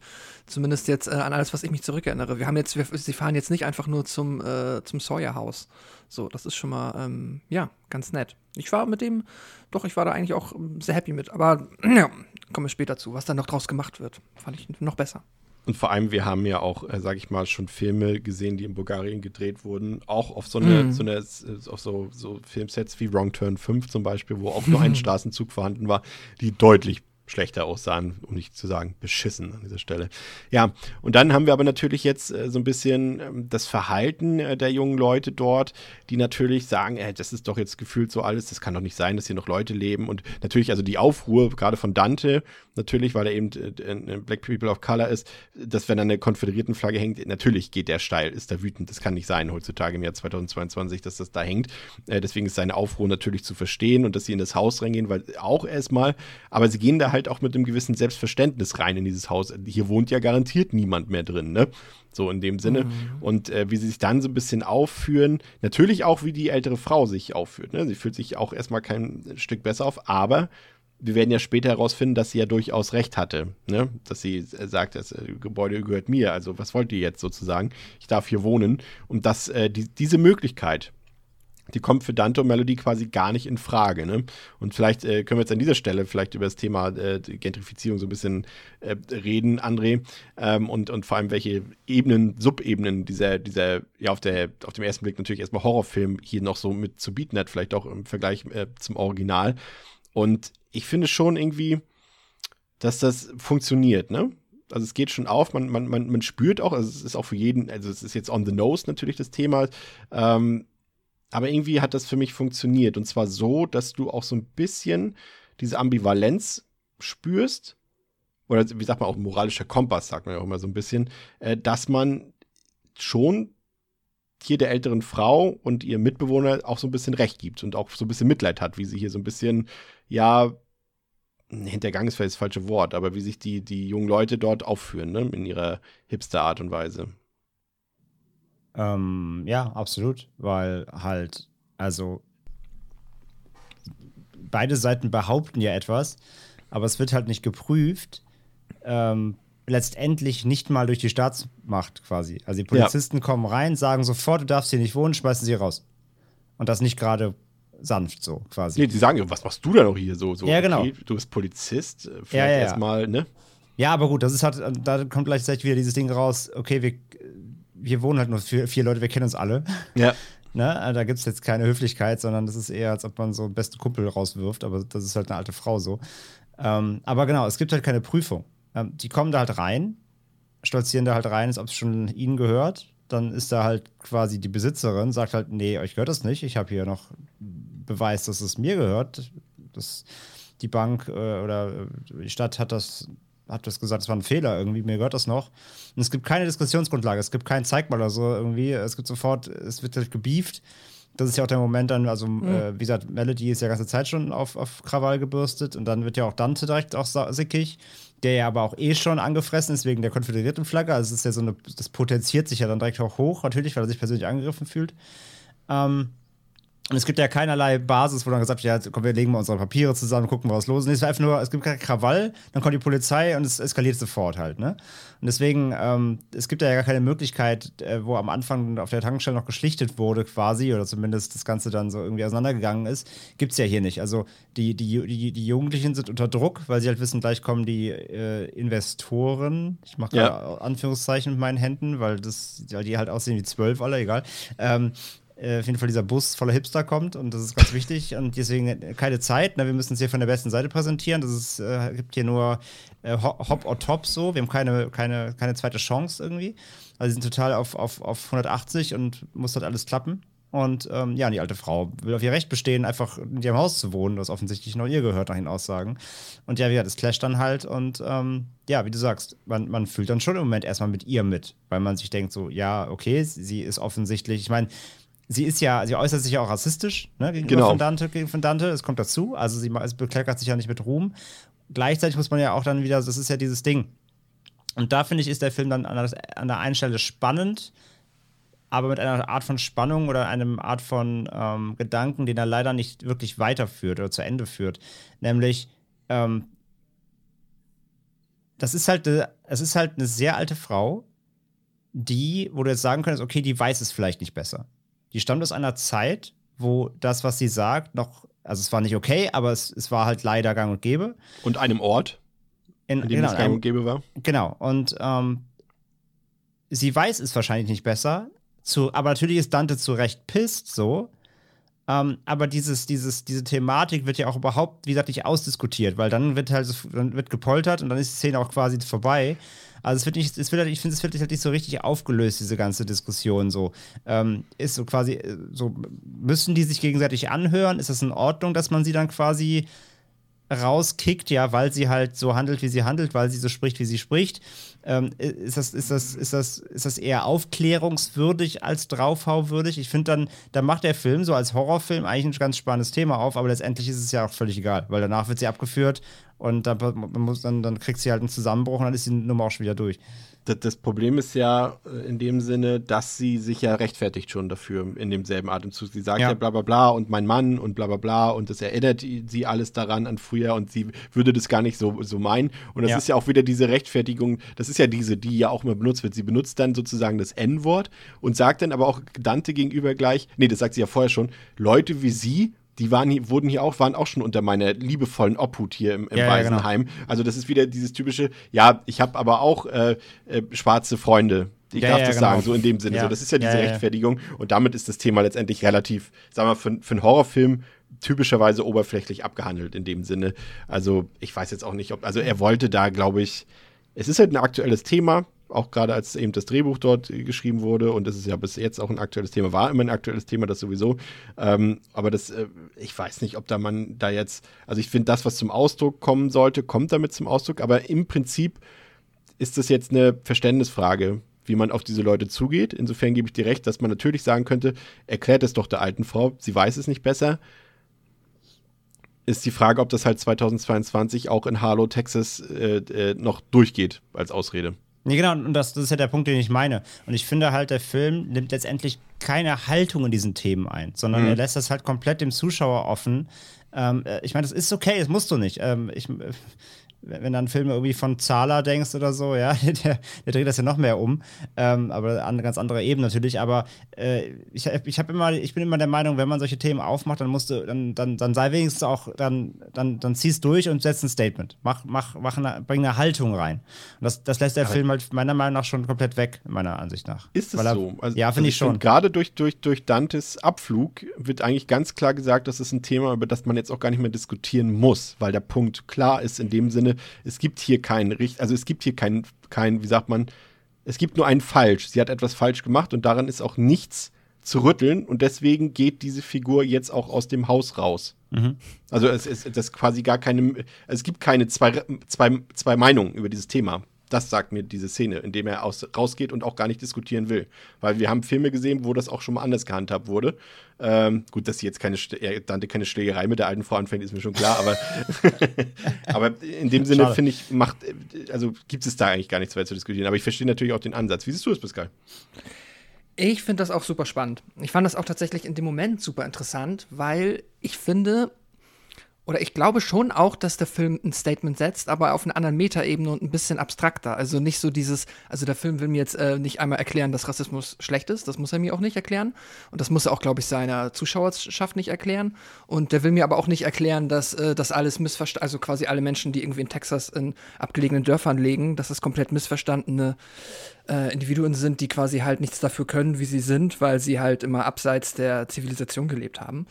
Aber trotzdem finde ich es zum Beispiel ganz spannend, nämlich nochmal, wenn wir auf diese konföderierten Flaggennummer nochmal kommen, ist die Art und Weise, wie Dante dahin kommt oder wie auch die Gruppe dahin kommt und sich über die Flagge aufregt. So, ich könnte es nämlich, also was ich erwartet hätte, wäre da, dass sie da hinkommen und sagen, fuck, hier ist noch eine Flagge, die muss weg, weil das ist ein Fakt. Klar, niemand mhm. von den Investoren, die sie eingeladen haben, hat Bock darauf, hier Südstaatenflaggen zu sehen, weil, weiß ich nicht, ob das für die ZuhörerInnen irgendwie interessant ist, aber es ist halt so das Paradesymbol in den USA für Sklavenhaltung und was halt ganz viele Menschen daran erinnert. Und äh, deswegen, ja, soll man das halt eigentlich, ja, ist es aber wiederum gleichzeitig, und das ist der Punkt, den ich machen will, wo erwartest du am ehesten eine Südstaatenflagge?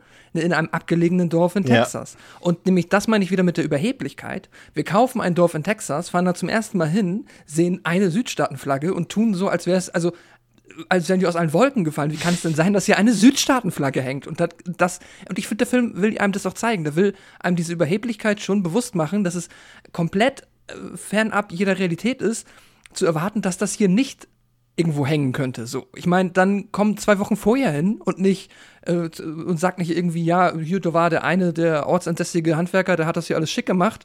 So und, und wir vertrauen jetzt darauf, dass innerhalb der vier Stunden, die wir vorher da sind, alles cool aussieht. So, das ist halt ein eigener Fehler. So, damit musst du halt rechnen, dass da sowas ist und dass die Menschen dort anders sind. Damit musst du halt auch rechnen. So, damit will ich das jetzt also ich glaube nicht, dass der Film das damit rechtfertigen will. Also der will nicht sagen, dass Südstaatenflaggen cool sind und dass äh, das Wort, also das N-Wort, das die alte Dame benutzt, ist auch nicht cool.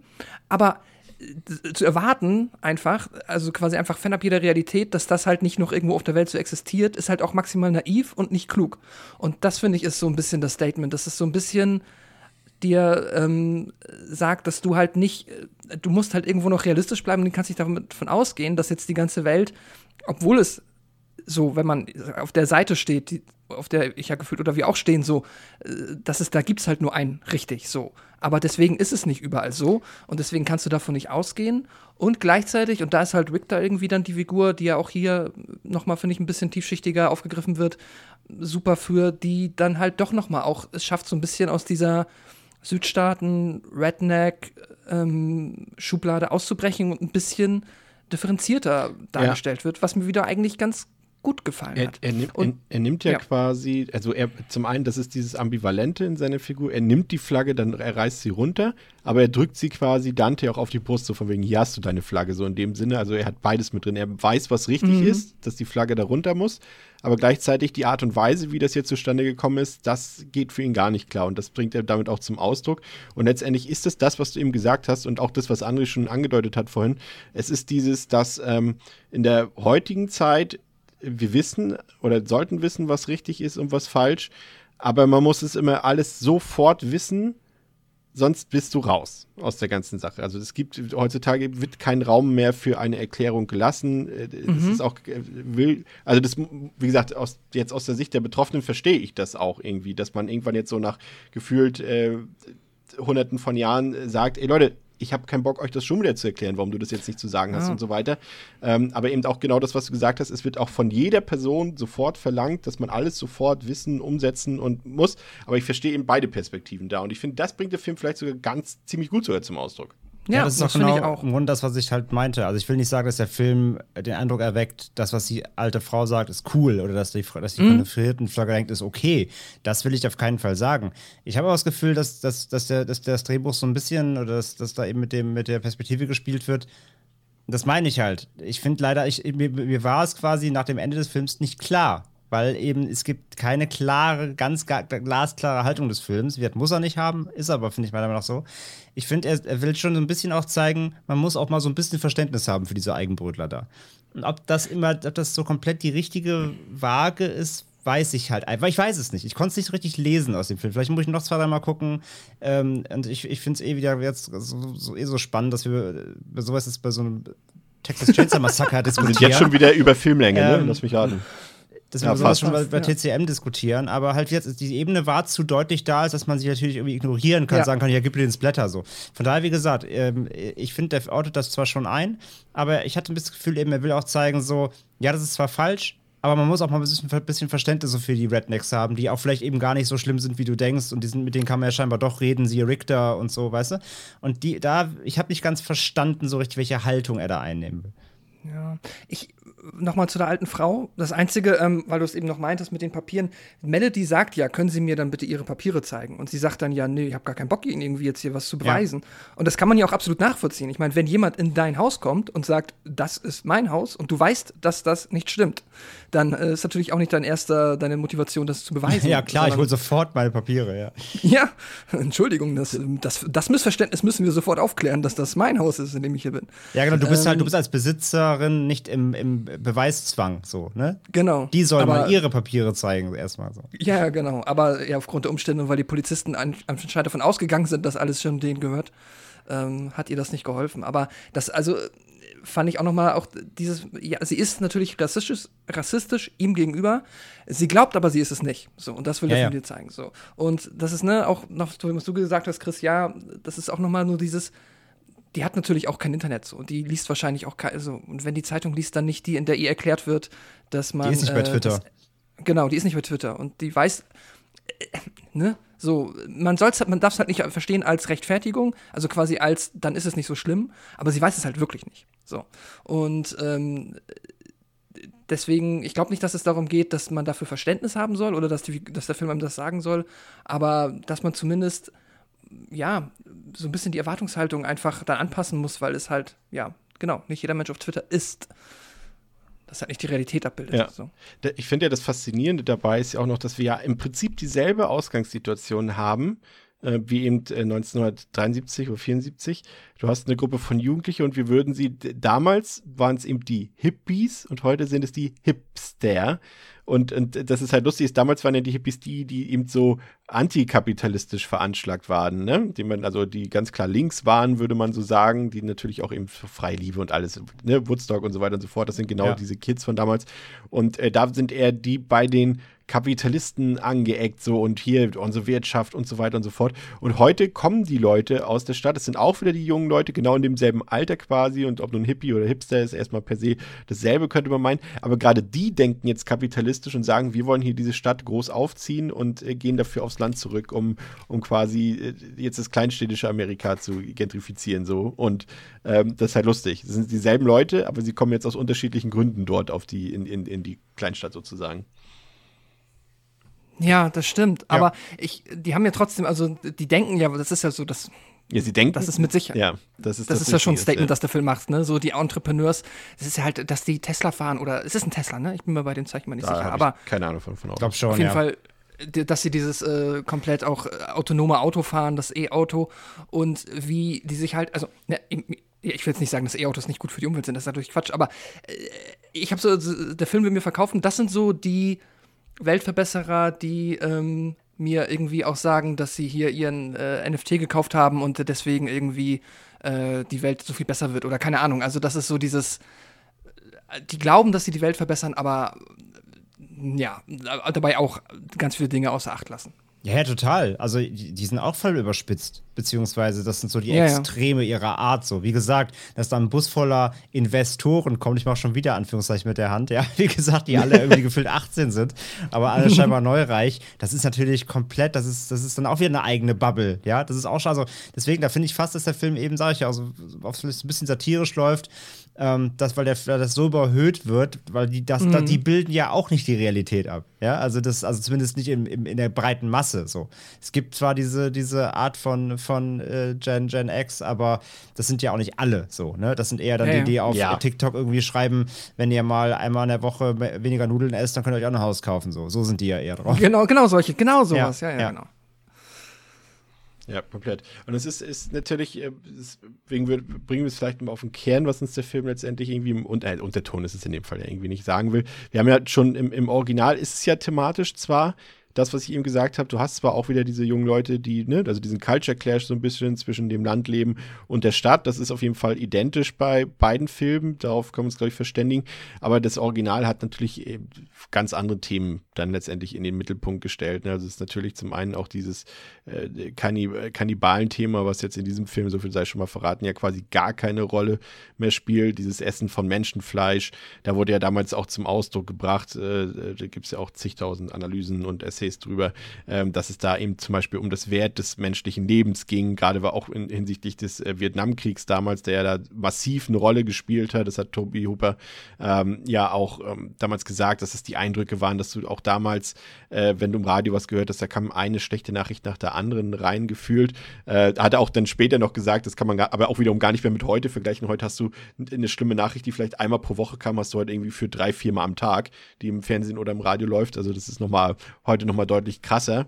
Ähm, und dass so eine Sachen angesprochen werden, aber natürlich auch diese, diese, diese, ja, wie sagt man, auch der Wert von, von einem Tierleben. Ne? Also die Menschen werden ja dort nicht umsonst alle quasi aufgespießt oder malträtiert wie Tiere in dem Original, um natürlich auch zu zeigen, und so würde es euch gehen, wenn ihr mal so behandelt werden würdet wie Tiere. Also da gibt es ja durchaus Sachen, die da eine ne Rolle spielen im Kontext. Und das ist ja nichts, was jetzt in diesem Film noch vorkommt. Und deswegen würde ich schon sagen, also ein Texas Chainsaw ganz ohne Gesellschaftskritik, ja gut, haben wir jetzt auch genug von gehabt, aber ich glaube schon, würde jetzt sagen, dass das dieses Thema dieser Gentrifizierung, es wird ja eigentlich auch beim Namen genannt, ne? In der ersten Szene mit dem Tankwart hattest du gesagt, Pascal von, ähm, Ja. das ist schon das Thema des Films so ein bisschen, ne?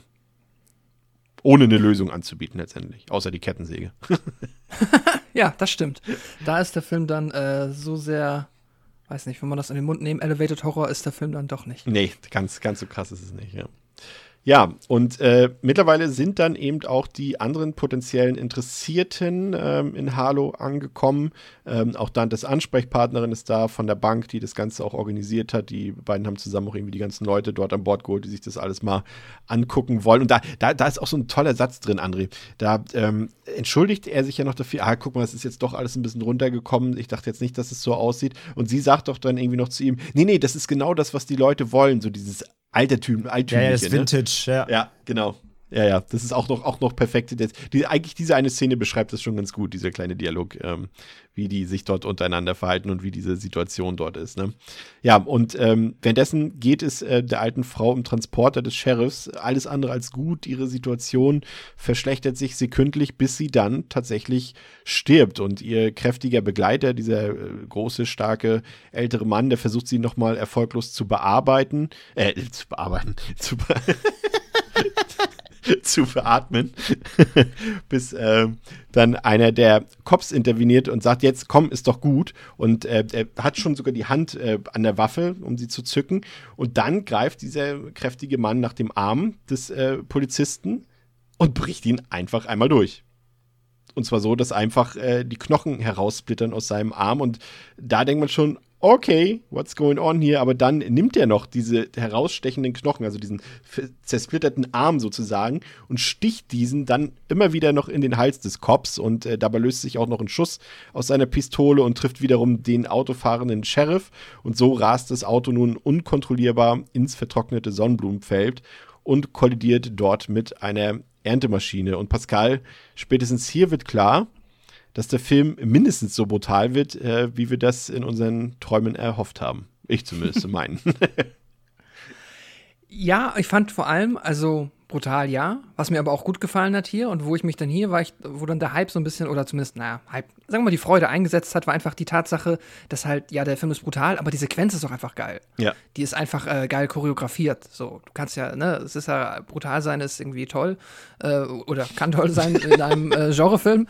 Ähm, aber das ist ja nicht das, was mich, also, ne, ich will da irgendwie, dass es auch äh, spannend und äh, ja geil und kreativ ist und das ist es halt so, ne, ist halt äh, eine gute gut inszenierte, ja, brutale Gore-Sequenz, I don't know.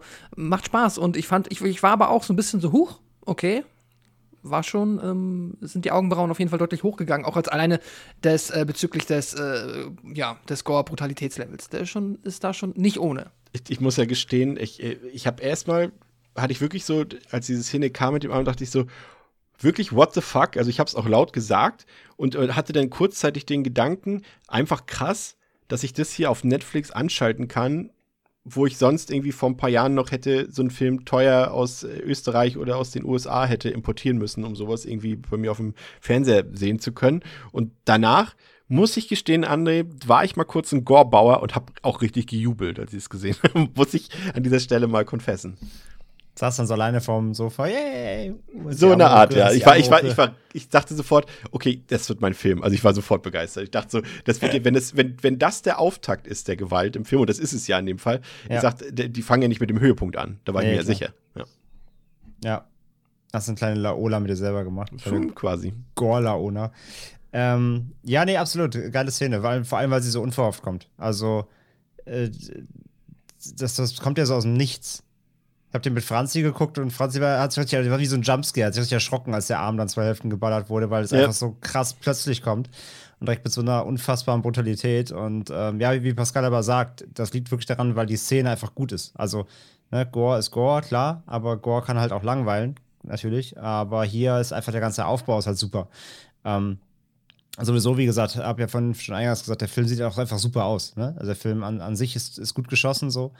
Ähm, und der hat ja auch so wirklich so, so, so der hat so richtiges Filmkorn und ist alles draufgelegt. Zwar ja. Alles digital, aber es sieht trotzdem gritty aus und das trägt ja alles dazu bei. Und dann eben der Spannungsaufbau, okay, man ahnt schon, okay, die, diese Dame stirbt gleich. Offensichtlich hat dieser Hühne da eine starke Beziehung zu oh oh, so, ne? Und das bahnt sich ja halt schon so an. Und ähm, das macht. Das hat auch so eine richtige Anspannung schon, ne? Du weißt ja als, als Zuschauer quasi, äh, okay, die Frau wird das jetzt nicht überleben, weil wir fahren jetzt bestimmt nicht ins Krankenhaus mit der Frau. Ja. Und, und jeder weiß, dass ein Transport, wo ein Serienkiller mit drin sitzt, also der fährt meistens eh keine 100 Meter weit. also da ist ja. auch trotz, und trotzdem schafft es der Film, diese Anspannung da aufzubauen, finde ich. Ja, total. Weil er eben natürlich auch dann nochmal, also abseits von der Polizei, aber wir wissen ja alle, auch diese solche, solche Straßencops sind jetzt nicht gerade die Bezugspunkte in solchen Filmen. Dass die wahrscheinlich draufgehen, ist halt klar. Aber dafür sitzt ja nun mal auch eben die Frau von Dante mit ja. im Auto sodass man da auch noch eine äh, Person mit drin hat, die äh, quasi wichtiger für uns ist als Bezugsperson. Wobei ich mich auch gefragt habe, warum die eigentlich mitfährt unbedingt, aber ich glaube, sie, sie, sie, sie sind, ja, ja, sie hat ein schlechtes Gewissen. Sie wollte sich genau. davon überzeugen, dass sie wirklich ankommt. Ist auch, ist auch in Ordnung. Ist jetzt nicht super notwendig gewesen, aber ich verstehe die, ich die Motivation so. Aber eben da, da sie im Auto sitzt, hast du halt auch eine, ähm, eine Bezugsperson, der du auf jeden Fall jetzt nichts Schlimmes erstmal wünschst. Ähm, und äh, ja, dadurch ist der ganze Aufbau halt auf jeden Fall super. Und wie gesagt, halt dann erstmal der Bruch plus dann noch die, den Arm als Waffe zu nutzen und das ihm dann da in den Hals zu stecken. Dann der Schuss, der sich löst. Ich meine, das ist natürlich wieder so Paradeklischee ja, ja. im Film. Der trifft natürlich genau den Polizisten am Hals. Ähm, aber wie gesagt, äh, tolle Szene, harte Szene und da war ich auch erstmal so, okay, ja. auf geht's.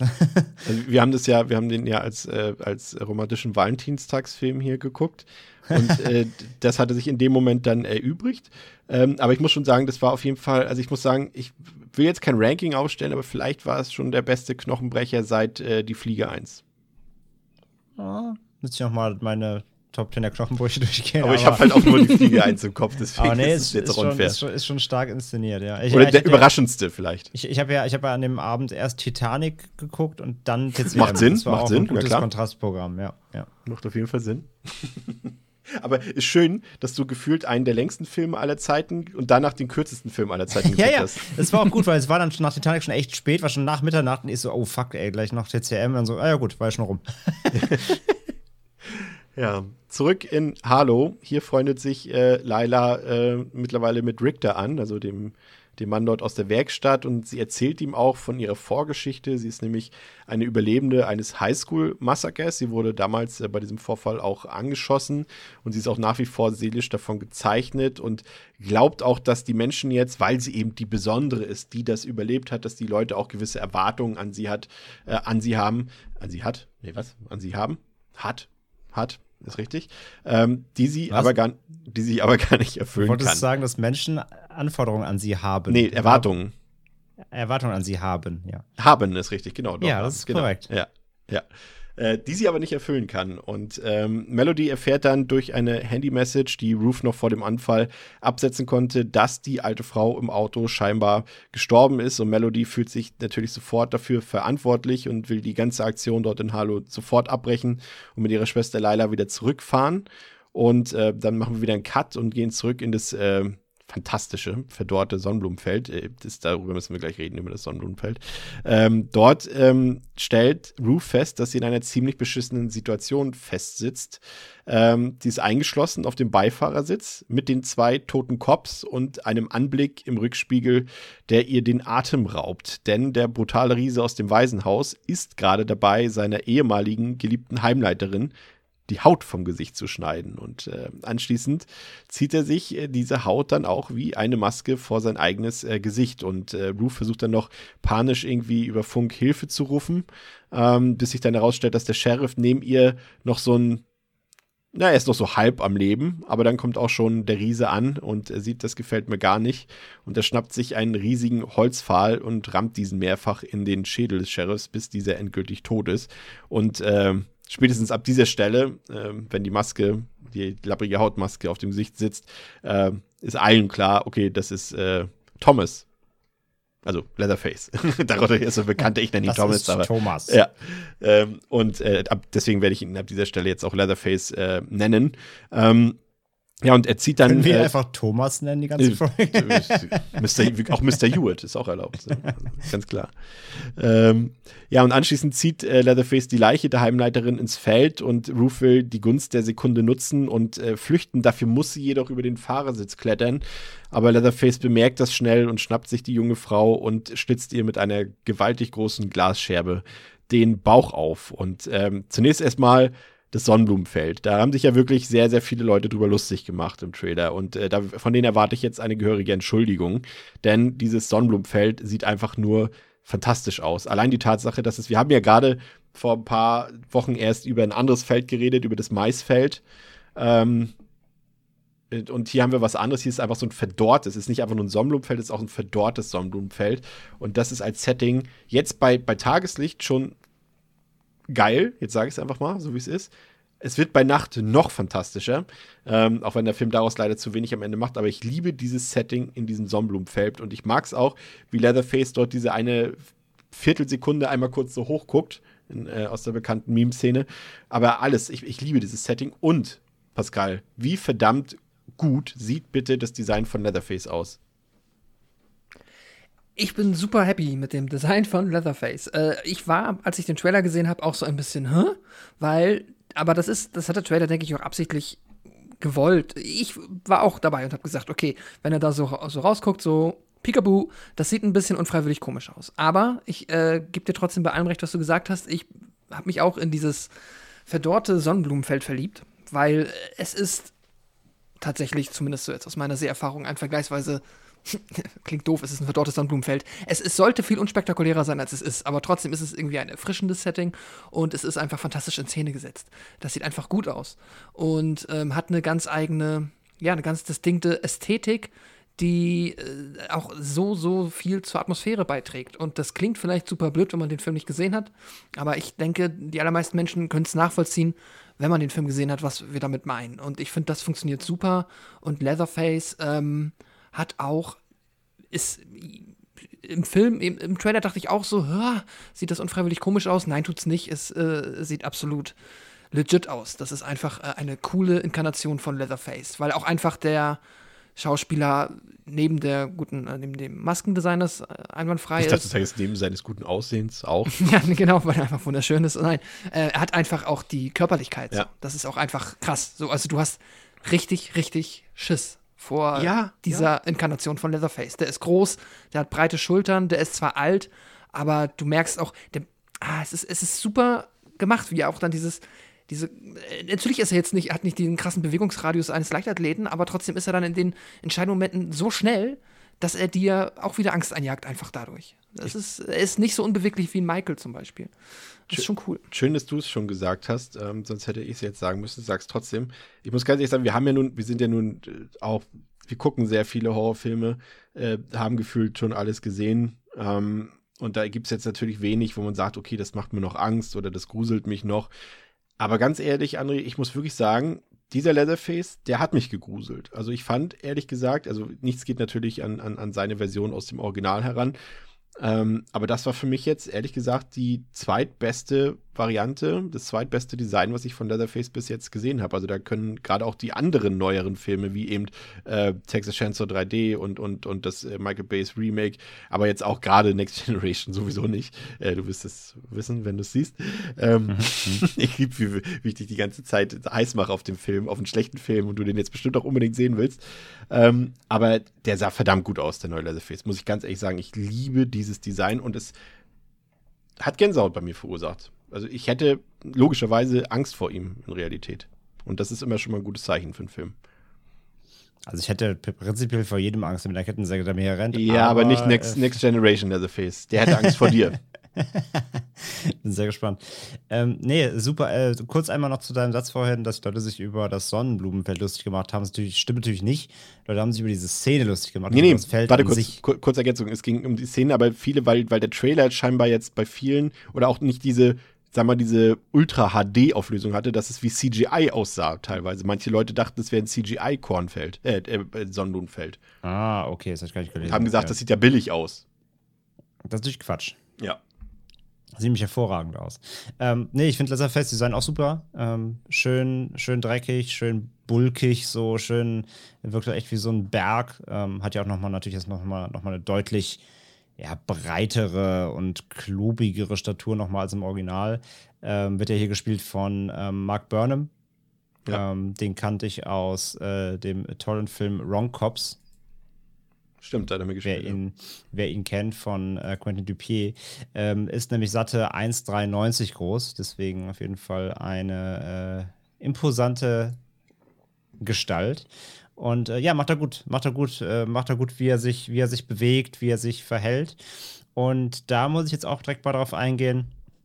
Ich habe ja vorhin schon gesagt, dass meine Befürchtungen ja waren, weil angekündigt war, wir haben hier Old Man Leatherface, ja.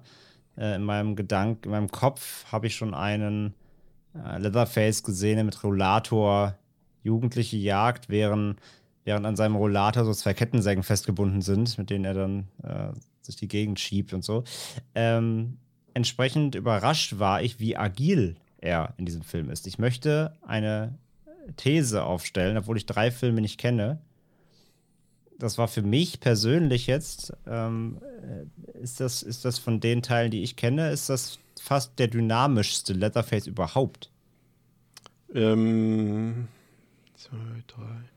Ja, ja, wie er schon. sich bewegt. Aber, aber Sprinten, also sag mal, Geschwindigkeit hat er schon immer gehabt, da würde ich Pascal erstmal recht geben. Also das Tempo hat er ja auch schon im ersten Teil drauf gehabt. Da war er allerdings auch nee, noch nicht nee. so korpulent wie wir Rennen, Rennen eine Sache so. Aber ich meine, da kommen wir noch drauf, aber wenn er dann anfängt, irgendwelche Waffen zu, zu werfen so. und sowas, da war ich so, Alter, Trickshot Leatherface oder was? Also ja. ich fand, er war, obwohl, also es war das Gegenteil von dem, was ich erwartet habe. Ja. Ich habe einen alten Krückenmann erwartet, der jetzt irgendwie nochmal mhm. aufdreht und plötzlich kriegen wir hier irgendwie so den neuen Triathlon Leatherface, der hier irgendwie plötzlich neue Tricks kann und da richtig agil ist. Und es war einfach, es war erfrischend und es war, es war spaßig und äh, hat dem Film auch so einen Drive gegeben, weil es eben genau das nicht war, weil ich befürchtet habe, also wie so ein, so ein Slowburn, mhm. Slowburn Leatherface zu kriegen, sondern nee, er war wirklich richtig auf Zack so. Und das, das macht der Film auch gut. Er zeigt ihn ja kurz einmal nur unmaskiert. Also man sieht ihn länger, aber da ist er im Schatten am Anfang nur. Man sieht sein Gesicht nicht. Ja, ja, man ja. sieht ja nur einmal sein Auge und seine Haare mhm. kurz in dem, in, dem, in dem Transporter vom Sheriff. Und man sieht ja, dass er keine grauen Haare hat, sondern er, sag ich mal, es geht, Tendenz geht vielleicht hin, aber er hat noch schwarze Haare. Und da hat jetzt auch nicht so ein krassfaltiges Gesicht. Also er gehört zu den jung gebliebenen 60-Jährigen, sag ich mal, wo du sagen könntest, okay, sie machen nicht das, so dieses Fass auf, dass sie jetzt ja so einen alten Leatherface zeigen und der macht auf einmal das, was du eben alles beschrieben hast, sondern ja. das, was man von ihm als Menschen sieht, in Anführungszeichen, sieht jetzt noch, sieht jetzt noch aus. nicht nach ja, genau. Altersheim aus. Ja, ja. ja. Genau. Aber und, müsste er nicht eigentlich 70 sein? Habe ich mich gefragt. Nee, 60, glaube ich. Also ich gehe davon aus, dass er im ersten Teil 20 war und das ist jetzt. Ja, dann 50 Jahre. Plus 50. Also 49 Jahre. Okay, 73 bis 22 müsste er jetzt 69 sein. Aber ja, aber andererseits guck dir Sylvester Stallone an, der ist Du, 73. eben, ey, das ist, das, das ist jetzt keine Kritik oder so, aber das ist, äh, da hatte ich mich nur kurz gefragt. Ich dachte, Ja. ah, okay, cool. Und das gleiche macht Halloween 2018 ja auch. Und auch bei Leatherface wissen wir immer nicht ganz genau, ne? So was ist. Oder, naja, weiß man eigentlich schon, Und du aber. weißt ja immer nicht, ja, was, was, was, was Thomas macht in den Szenen, in denen er gerade nicht zu sehen ist. Ob er dann sich erstmal einrenkt mit einer Faszienrolle, mit einer Ja. Black Roll oder so, keine Ahnung. Genau. Ist auch einfach einfach seit 50 Jahren MMA-Sportler nebenbei und man Ich- weiß es nicht. Ich, ich mache jetzt mal einen Pitch. Und zwar, André hat ja vorhin schon gesagt, dass der, der Schauspieler äh, 1,93 Meter groß ist. Und jetzt äh, schlage ich euch den Pitch vor, den ich eigentlich letzte Woche schon machen wollte. Aber es passt jetzt besser. Es gibt in der, in der NBA einen Basketballspieler, der heißt äh, äh, Taco Fall. Ähm, der kommt aus dem Senegal. Und ihr könnt den Namen schon mal googeln. Taco mit CK und Fall, so wie Fall, wie Herbst. Und ähm, der Gute ist 2,29 Meter groß und wiegt 141 Kilogramm. Und ich würde ihn gerne dazu überreden, mit ihm einen Horrorfilm zu drehen. Was haltet ihr davon? Krass. also selbst, ja. selbst im Vergleich zu anderen Basketballspielern ist er schon unfassbar groß. Aber wenn du ihn dann mit, mit Menschen, sag ich mal, in unserer Größenregion siehst, das ist, der ist, er sieht einfach, es ist aber doppelt so groß. Ja, ich habe gerade ein Foto mit einer, mit einer Frau, die wahrscheinlich halt irgendwie so 1,60, 1,70 maximal ist. Sie sag geht ihm halt bis zur Hüfte, ne? Ja, ja, Alter. Wahnsinn. Aber so als Ja, Horrorfilm, der hätte bestimmt auch Bock drauf. Der ist auch total sympathisch, der Typ. Die haben ihm letztes Mal irgendwie Schwimmen beigebracht beim Basketballteam. Das sah fa- faszinierend auf, aus auf Instagram. Aber ich will, dass er, dass er irgendwie so einen Film wie Bones damals mit Snoop Dogg oder sowas, nur mit ihm als Bösewicht oder so. Da hätte ich Bock drauf. Pitch Ja, ey, so, ist- gibt hier so ein geiles Shot, so, wo sie alle so im Team im Kreis stehen und er ist halt nochmal zwei Köpfe größer als alle anderen Ja. Basketballspieler. Ich finde, es ist schon ein bisschen Wettbewerbsverzerrung. Aber gut, man macht sich jetzt auch nicht lustig über große Leute. Das ist natürlich auch für viele eine, ähm, ja, gesundheitlich nicht so schön. Aber wie gesagt, Pitch steht, Taco. Also, wenn wir einen Horrorfilm mit dir drehen dürfen, dann ähm, reagiere bitte auf diese Podcast-Episode. Ähm, wir sind wieder zurück. In, ah, nee, ich wollte noch über das Sounddesign kurz reden. Ähm, ich finde, also der Score, der ist ja von äh, dem Typen, der auch Hereditary komponiert hat. Ähm, ich suche gerade den Namen raus. Äh, Colin Stetson. Color Out of Space hat er auch in seiner Vita stehen. Ist mir jetzt der Score nicht so krass aufgefallen in dem Film jetzt, aber zumindest, dass sie das markante Texas Chainsaw Geräusch, dieses, Ja, ja, ja. dass sie das zumindest reingebracht haben, das wollte ich an dieser Stelle nochmal ähm, als Fanservice. Der Film hat nicht so viel Fanservice, aber hier hat er einen, äh, wollte ich positiv anmerken. Ist euch sonst da, André, ist dir irgendwas aufgefallen musikalisch? Nee, wie du schon sagst, gar nicht, gar nicht so präsent leider. Es, es, du, es, es, es wummert halt was mit so und halt volle Klänge, aber da ist jetzt nichts dabei, wo ich gesagt habe, wow, okay, das war, das war irgendwie krass, äh, einzigartig. Nee, ist relativ Standard Horrorkost, also war jetzt weniger negativ noch positiv, aber ja, das bekannte, äh, also quasi das, das, das Kick, Kick, mach, mach mal von, von, von TCM, ähm, das Signature-Geräusch, sag ich mal, ist drin, ja. Ähm, ja, wieder zurück in Harlow versucht Richter ähm, alle Versuche einer vorzeitigen Abreise der Leute aus dem Ort zu verhindern, da er sie eben für den Zusammenbruch der alten Heimleiterin verantwortlich macht. Und äh, Dante und Melody wollen ihm das Gegenteil beweisen und versuchen eben die Urkunde für das Haus zu finden, um eben zu beweisen, dass sie im Recht waren. Ähm, in der Zwischenzeit hat dann der Tankstelleninhaber den verzweifelten Hilferuf von Ruth erhalten und verständigt daraufhin die einzige Überlebende von 1973, Sally Hardesty, die sich sofort bewaffnet in bester New School Laurie Strode-Manier und sich auf nach Harlow macht. Und äh, sie hat eben noch eine Rechnung offen, nämlich Rache nehmen für die schlimmen Taten an ihren Freunden von damals. Ja, und bei der Suche nach der Urkunde, wieder in Harlow, wird Melody im Haus der alten Frau, frün äh, alten Frau fründig, der alten Frau fündig, denn diese Frau hatte recht. Das Haus gehört nach wie vor ihr und nicht der Bank. Und deshalb bekommen die jungen Leute nun den ja, sehr aufkeimenden Zorn von Leatherface zu spüren. Als erstes äh, macht Dante Bekanntschaft mit Leatherface, ähm, der ihn in der Küche im Erdgeschoss äh, ja das Beil ins Gesicht hackt, würde ich mal sagen. Ich glaube, zumindest das spätere Ergebnis äh, lässt darauf schließen.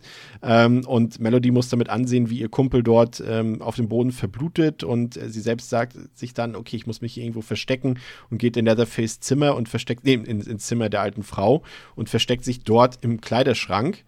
Ähm, und hat Glück, dass sie dort auch nicht entdeckt wird, aber Leatherface kehrt nochmal zurück und schlägt dann merkwürdigerweise mit einem Vorschlaghammer auf die Wand ein, die sich dort in dem Zimmer befindet, während sich Melody dieses Mal unter dem Bett versteckt hat. Und ähm, Dante ist überraschenderweise noch am Leben und äh, versucht dann mit seiner allerletzten Kraft noch irgendwie aus dem Haus zu flüchten. Draußen regnet es mittlerweile in, in Harlow, kräftiger Regen, weshalb die ganzen geladenen, wie André so schön sagt, in Anführungszeichen Investoren ähm, in den Reisebus gegangen sind, um dort ein bisschen zu feiern. Ich weiß jetzt nicht, ob das so abgemacht war, dass sie feiern, aber sie tun es. Ähm, und Richter sieht dann, äh, der gerade in der, seine Werkstatt noch hantiert, wie sich Dante noch so gerade so über die Straße schleppt. Und äh, dieser offenbart dann seine groteske Verletzung. Denn seine komplette linke Wange ist von Leatherface Hackeball komplett offengelegt worden. Und er sieht nun so ein bisschen aus wie, wer es kennt, äh, wie Milena aus äh, Mortal Kombat, wenn sie ihre Maske nicht trägt. ja, stimmt. Und ähm, ja, der bewaffnete Rick, der geht nun ins Waisenhaus und hört auch aus dem Obergeschoss, dass dort irgendjemand ist. Ähm, und dann zu, ja, das ist jetzt keine große Überraschung, Leatherface hat eben aus der aufgebrochenen Wand seine allseits bekannte Kettensäge geholt und sie zum Vorschein gebracht. Und es kommt dann zum Kampf zwischen ihm und Richter. Und Leatherface schlägt dann mit dem Hammer einmal äh, das Bein des äh, sympathisch grummeligen Texaners zu Klump, ehe er dann dessen Hals noch in eine große Glasscherbe rammt. Doch das ist noch nicht genug für Leatherface. Er nimmt sich den Hammer und schlägt immer und immer wieder auf Richters Kopf ein, bis dieser völlig äh, zermatscht ist und er dann endgültig stirbt. Heidewitzka Pascal, da ging es jetzt mal so richtig zur Sache in diesem Teil. Also ich fand schon äh, jetzt mal so rein, wirklich nochmal so nicht den Gore-Bauern raushängen lassen, sondern auch die visuellen Aspekte des Films zu schätzen wissen, muss ich sagen, dass ich äh, gerade Dantes Kill-Sequenz fantastisch fand, weil sie dort mhm. mit dieser aufklappenden Küchentür mhm. gearbeitet ja, haben. Das war mhm. geil. Ja. Das war mega. So, dass er dir quasi den Payoff noch zurückhält und du nur siehst, ja, er schlägt mit diesem, mit diesem, mit diesem, wie nennt man das, dieses Beil, dieses, ja, so ein Fleischerbeil, ja, ne? Beil halt, ja. ja. Schlägt er quasi irgendwo Richtung Gesicht und man sieht aus Blut spritzen und dann sieht man aber nur noch, wie die Tür so auf und zu schlackert und man nicht das eigentliche Resultat sieht und wie Dante dann noch so rückwärts dahin stolpert sozusagen. Äh, das war zum einen, fand ich, äh, inszenatorisch richtig cool gemacht, muss ich sagen.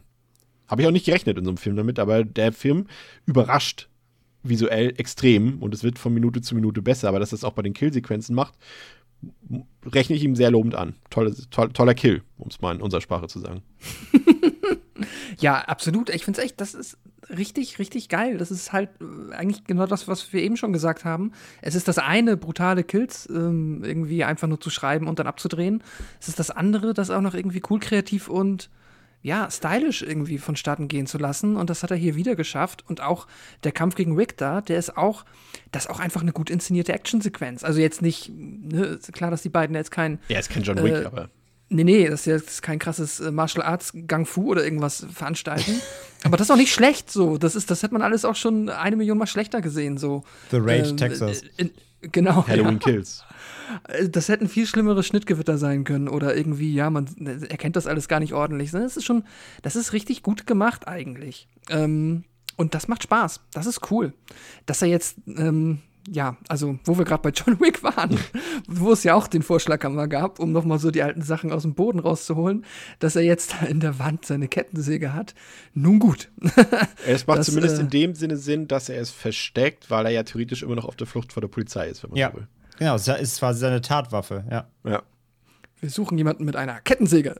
Dass die natürlich völlig rostfrei da rausgeholt wird, ist eine andere Geschichte. Aber ja, ist halt eine gute Kettensäge. Und dass genau. er auch mit seiner Statur einfach nicht in ihr auffällt, ist auch das zweite, aber egal. Ja, das ist natürlich, also ja, mein Gott. Ähm, ich sag mal so, wenn er neben Taco Fall einkaufen geht, fällt er nicht auf. okay. Fair enough. Ähm, ja, ey, ist Hammer. Und auch die, also.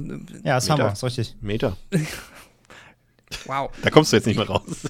nee, da komme ich nicht mehr raus. Ähm, auf jeden Fall, ich, ähm, äh, der, der Hammer, wie gesagt, der dann auch abermals und abermals. Also ich, ich finde, weil die jetzt Filme so nah beieinander waren, man kommt irgendwie nicht ganz dran, dran vorbei, finde ich, äh, sich dann wieder an Halloween ähm, Kills. Kills. zu erinnern, wenn halt das äh, Messer immer wieder, immer wieder äh, in den toten Körper reingerammt wird und hier das ähm, Leatherface dann mit dem Hammer macht. Aber da hier ist natürlich dann nochmal die Spezialeffektarbeit ja. eine andere und das sieht, das sieht, ähm, ja, das sieht krass aus. Das, das ist, ist top-notch. Das, das, ist schon, muss ich ganz ehrlich sagen, also es ist immer die Frage, was bezeichnet man hier als Mainstream-Horror und was nicht. Ne? Also äh, gerade wir haben jetzt eben in Halloween Kills haben wir auch viel über, wie du schon sagst, auch über die Gewaltdarstellung ähm, gesprochen. Wir haben The Sadness jetzt auch gehabt, der jetzt vor kurzem auch dann endlich mal im Kino lief.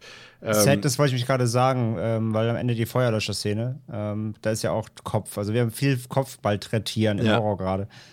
Und, und, und das ist hier zumindest, finde ich gerade, also bei, bei The Sadness sowieso, aber hier äh, bei TCM ist es tatsächlich nochmal eine ganz andere Dimension, finde ich, als bei Halloween Kills. Also Halloween Kills ist irgendwie noch so, da ist irgendwie alles, alles noch so im verträglichen Rahmen, wo wirklich auch, sag ich mal, Otto, Otto Normal-Horror-Gucker da irgendwie jetzt nicht groß, der wird sagen, ah krass, es ist gute Kills bei, aber der wird jetzt irgendwie nicht diese Reactions haben, die ich jetzt beispielsweise und das als Horror viel hatte, wie bei diesen Szenen. Also ich dachte mir so, man denkt so, okay, ja, er holt jetzt den Hammer raus. Und dann denke denk ich als Zuschauer, gerade weil es auch immer noch so in meinem Kopf ist, dass es ein Netflix-Film ist, der muss ja für alle zugänglich sein, obwohl man ja eben schon The Night, äh, jetzt habe ich schon vergessen, wie der Film heißt, The Night Comes Before Us? Nee, The Night Comes For Us, André? The Night Comes For Us. Ja, Comes Force. Da ging es ja auch schon richtig krass zur Sache. Und äh, das heißt, Netflix kann das problemlos da auf dieser Plattform ausspielen. Und ähm, Ganz zu schweigen von den äh, indizierten oder beschlagnahmten Filmen, die zufällig mal im Programm landen dort. Aber das Thema hatten wir auch schon vor ein paar Wochen. Auf jeden Fall denke ich so, ja, er holt jetzt den Hammer raus. Und dann denke ich so, okay, da zeigen sie doch jetzt eh nichts von. Zack, schlägt er ihm das Bein komplett zu Klump. Da ist so, okay. Ja, allein so. der erste Schlag, wo das Bein so nach hinten der tut so weh. Alter, das ist so böse. Ja, das tut so weh. Und, und dann denkst du so, ah, okay, jetzt zeigen, jetzt holt er den Hammer noch und, und schlägt ihn auf den Kopf. Ich denke so, das wird doch nur an, angetäuscht. Also ist nicht on-screen zu sehen, sondern nur aus Leatherface-Perspektive, wie er immer wieder raufhaut. Nee, Du siehst es einfach den Kopf, wie der die ganze Zeit zu Matsch gehauen wird. Und dann dachte ich schon, okay, krass. Aber dann dachte ich auch gleichzeitig, die Spezialeffekte sind verdammt gut, André. Absolut, ja. Da gibt's, da gibt's nichts. Also, wenn wir bei Pascal, die ganze Szene ist halt einfach gut aufgebaut. Allein, als er reinkommt, sie ist unterm Bett und sie, weil da, da, da muss ich sagen, das waren so die, die, Momente, wo ich mit Melody dann doch auch mitgefiebert habe. Da hast du dann ihre äh, neutrale bis äh, Mitleid, mitleidenswerte Seite gezeigt. ähm, nee, ist schon, ist schon in Ordnung ging eigentlich damit doch, ich muss das nochmal revidieren von vorhin, als sie dann wirklich auch gesagt hat, nee, wir, wir, fahren jetzt, nachdem sie gehört hat, dass die, dass die Frau gestorben ist und man wirklich gemerkt hat, okay, ihr tut das wirklich leid. Also sie war halt pisst so, aber das, das so weit wollte, also das, das, wollte sie halt auf keinen Fall, dass die Frau jetzt stirbt so. Das ist ja auch wirklich nahe gegangen, so. Das habe ich, das ich ihr geglaubt. Also ab dem Punkt muss ich sagen, hat sie in der Sympathieskala schon gewonnen auf jeden Fall. Ja. Ähm, Nee, aber das ist eine geile Szene, weil sie, sie, sie ist auch clever, checkt da, Moment, da steht der Spiegel, dann tritt sie ja den Spiegel so leicht um, dass Rick das sehen kann, dass Leatherface hinter der Tür steht. Nützt ihm zwar auch nichts, aber gut mitgedacht, guter Szenenaufbau so. Dann eben dieser kurze Zweikampf, so, wo sie auch ganz kurz so ein bisschen rangeln, aber ja, dann äh, Leatherface einfach zu, zu, zu mächtig so. Er ist einfach zu äh, brachial für Richter und ähm, ja, wie gesagt, alles, was folgt, haben wir jetzt schon beschrieben, ausführlich. Äh, das ist halt alles wirklich ganz schön heavy. So. Und das hätte ich auch so in der Drastik von dem Film nicht erwartet, aber auch eben genau das in der in der inszenatorischen Finesse dabei halt. Es ist halt ja. nicht nur stumpfes Gesplatter so, es ist halt gut gemacht, es ist gut getrickst und halt trotzdem auch noch wirklich hart. Ähm, das hätte ich von dem Film so nicht erwartet. Und ja, da muss man einfach mal sagen. Ich meine, wir haben ja Edge Kills ja hier besprochen. Wir waren jetzt auch alle relativ solide verträglich so mit dem Film ähm, letztendlich. Aber da muss ich jetzt rückwirkend nochmal sagen, also gegen, gegen den neuen TCM ist Halloween Kills echt, echt Kindergeburtstag so eigentlich. Also ist immer noch ein, ein Slasher, wo viele, viele Bodycount ist recht hoch, ja, aber von der grafischen Intensität und von der, von der Ausgefeiltheit, so was wirklich auch die, die Härte der Kills angeht. Also alle haben ja gesagt, boah, Michael Myers ist in Age Kills echt wie so eine brasende Bestie. Ja, dann guck mal in neuen TCM. und vor allem, also muss man vor allem wir sind ja, sagen. wir sind wir sind ja noch, noch alles andere als beim Höhepunkt seiner Ja, ja genau. Also, ne? also das, das, das, ist halt so immer noch so low, sag ich mal. Da, da kommt noch was. Aber ähm, nee, wie, wie es wirklich hier wird. Die, die, dreckige Atmo, die Unbarmherzigkeit und dann noch die, die, die grafische, der grafische Gore wirklich letzten Endes. Ähm, das alles zusammen, das macht wirklich den neuen TCM in seinem, in seinem Horror wirklich, wirklich krass und drastisch. Ja, hätte ich nicht erwartet. Ja. Und, und, man muss Feder Alvarez auch wirklich auch loben, dass er da wirklich auch ähm, drauf besteht, dass in seinem Film halt die Effekte handgemacht sind. Das hat eben, war ein Mega großer, gut, ja. großer ähm, Gewinn für Evil Dead. Das war auch bei Don't Breathe, auch wenn der Film natürlich jetzt nicht in diese Härte geht, aber ähm, das, ist, das ist halt immer noch ein Qualitätsmerkmal. Du, du hast halt, ein, ja. ein Horrorfilm ist automatisch schon mal höchstwahrscheinlich ein Level höher mit, mit handgemachten Effekten, die halbwegs gut gemacht sind, hier sogar sehr gut gemacht sind, als einer, der auf Digitalblut und Digitaleffekte setzt. Da haben wir auch viel gehabt in den letzten Jahren. Und ähm, da muss man wirklich sagen, dass man hier so drauf bestehen. Das kostet ja auch alles Geld. Es ist nun mal deutlich teurer, das handgemacht alles zu machen. Ja. Aber es hat, sag ich mal, bei Horrorfans kommt das gut an. Das ist jetzt keine Überraschung. Ja, es lohnt sich halt. Ja. Also stell dir vor, jetzt wirklich alle Szenen da werden jetzt wirklich komplett digital. Ich bin mir auch hier sicher, dass da hier und da digital nachgetrickst wurde, ja, nachgeholfen, aber es ist ja völlig fein aber die Prinz vom prinzipiell erstmal die grundlegenden Effekte sind halt praktisch und das siehst du halt. Das siehst du, das fühlst du, das macht dieses ganze grittige Feeling, was der Film halt versprüht, was halt für, für TCM auch wichtig ist, weil ich finde immer, TCM muss auch so ein bisschen eklig sein. Ja. TCM muss irgendwie so ein bisschen disgusting sein. So eine, so eine Atmo hat halt kein Halloween. So eine Atmo hat nicht mal Freitag so. Das sind halt, die, ne, die sind ja sonst ziemlich glatt und da wird halt gekillt. Aber TCM muss ja, finde ich, immer grundlegend schon so ein bisschen eklig sein irgendwie. Und ich finde, das schafft er hier halt auch wieder.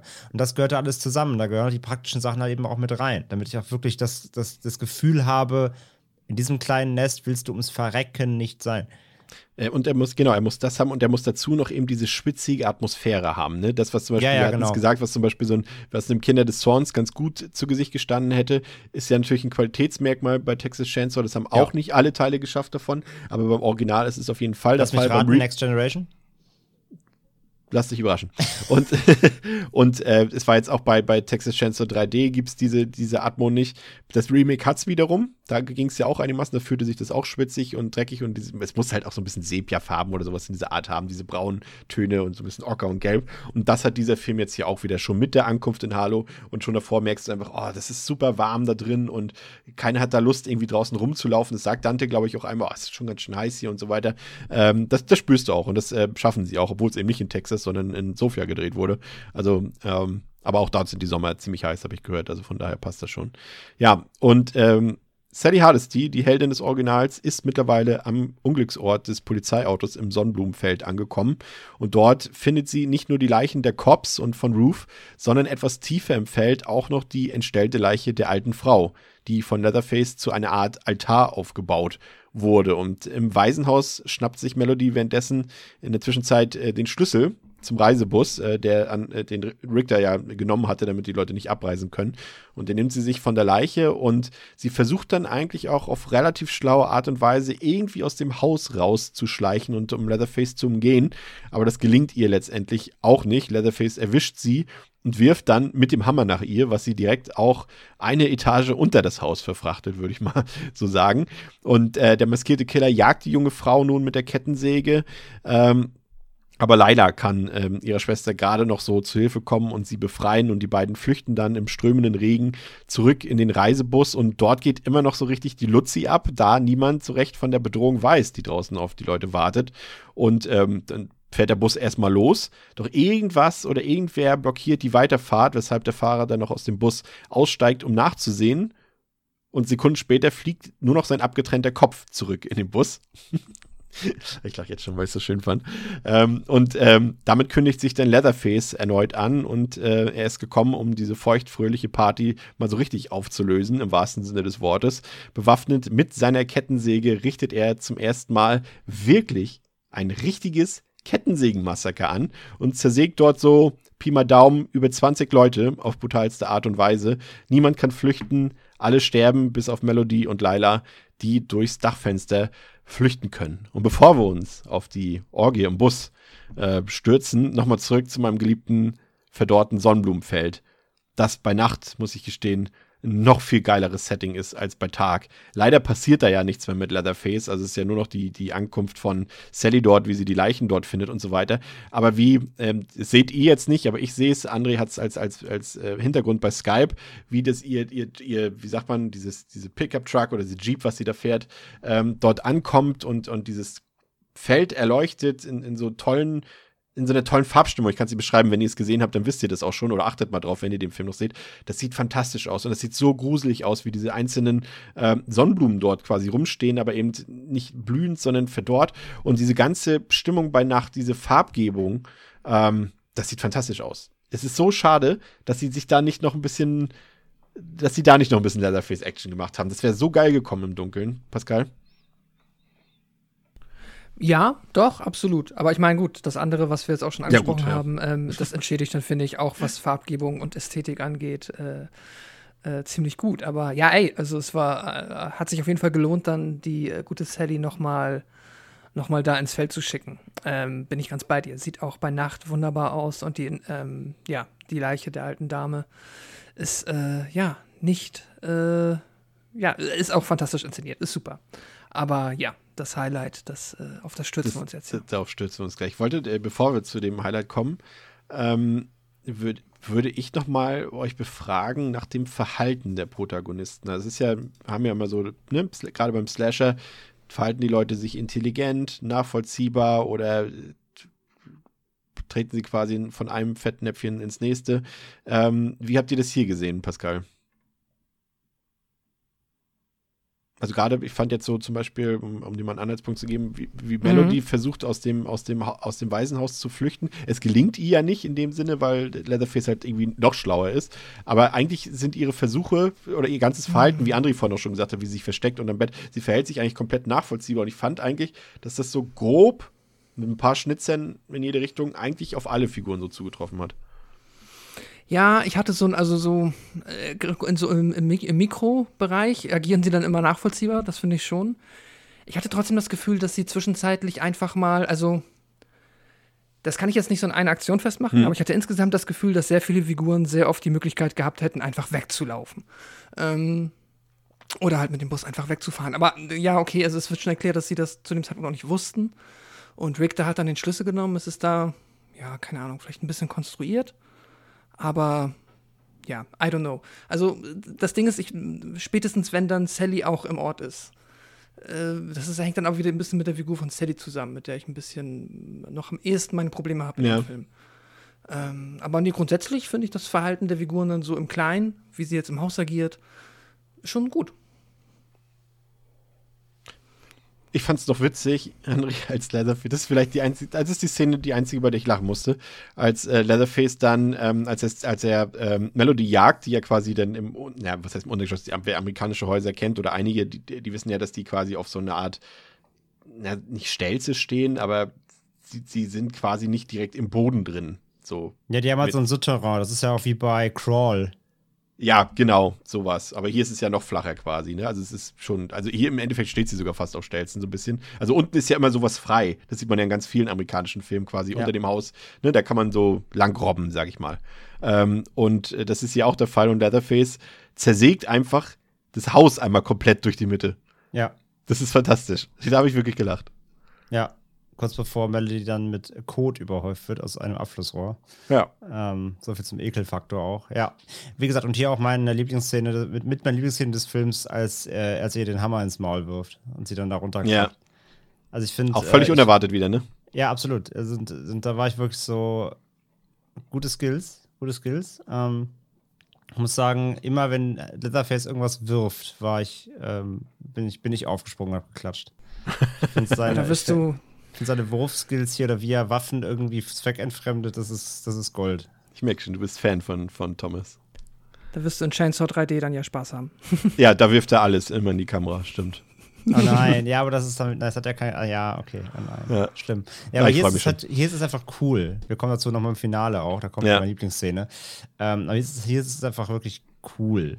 Ähm, und ich, ich müsste auch, auch unterstützen, ja, das stimmt schon. Ich finde auch, dadurch, dass das Setting auch so limitiert wirkt, man hat immer das Gefühl, du müsstest einfach nur hinter das Haus irgendwo rennen, bist dann weg.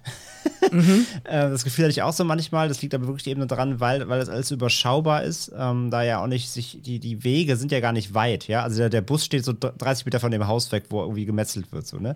Das ist ja alles so nahbar. Und da hast du immer das Gefühl, du müsstest irgendwie mitkriegen und du wärst eigentlich so schnell weg, da könnt ihr gar nicht mehr nachkommen. Aber das ist so ein bisschen geschenkt. Dafür ist der Film aber zum Glück auch so schnell Ja. gepaced, dass es dir nicht auffällt, ne? Also die verbunkern sich ja nicht irgendwie stundenlang irgendwo, ähm, sondern es geht ja alles sehr zügig irgendwie. Von daher, das, das fand ich, ähm, das fand ich okay. Da kann man, äh, denke ich, drüber hinwegsehen, ja. Ja, und dann kommen wir immer noch nicht ganz äh, zu dem Massaker im Bus, äh, denn ich muss jetzt an dieser Stelle wirklich, wir haben ja schon visuell den Film sehr gelobt, aber wie der Film jetzt aussieht, wenn es draußen regnet wenn dort auch, warum auch immer, schon so ein paar äh, Neonlichter an sind ähm, und, und so, so, so, so Tafeln und sowas.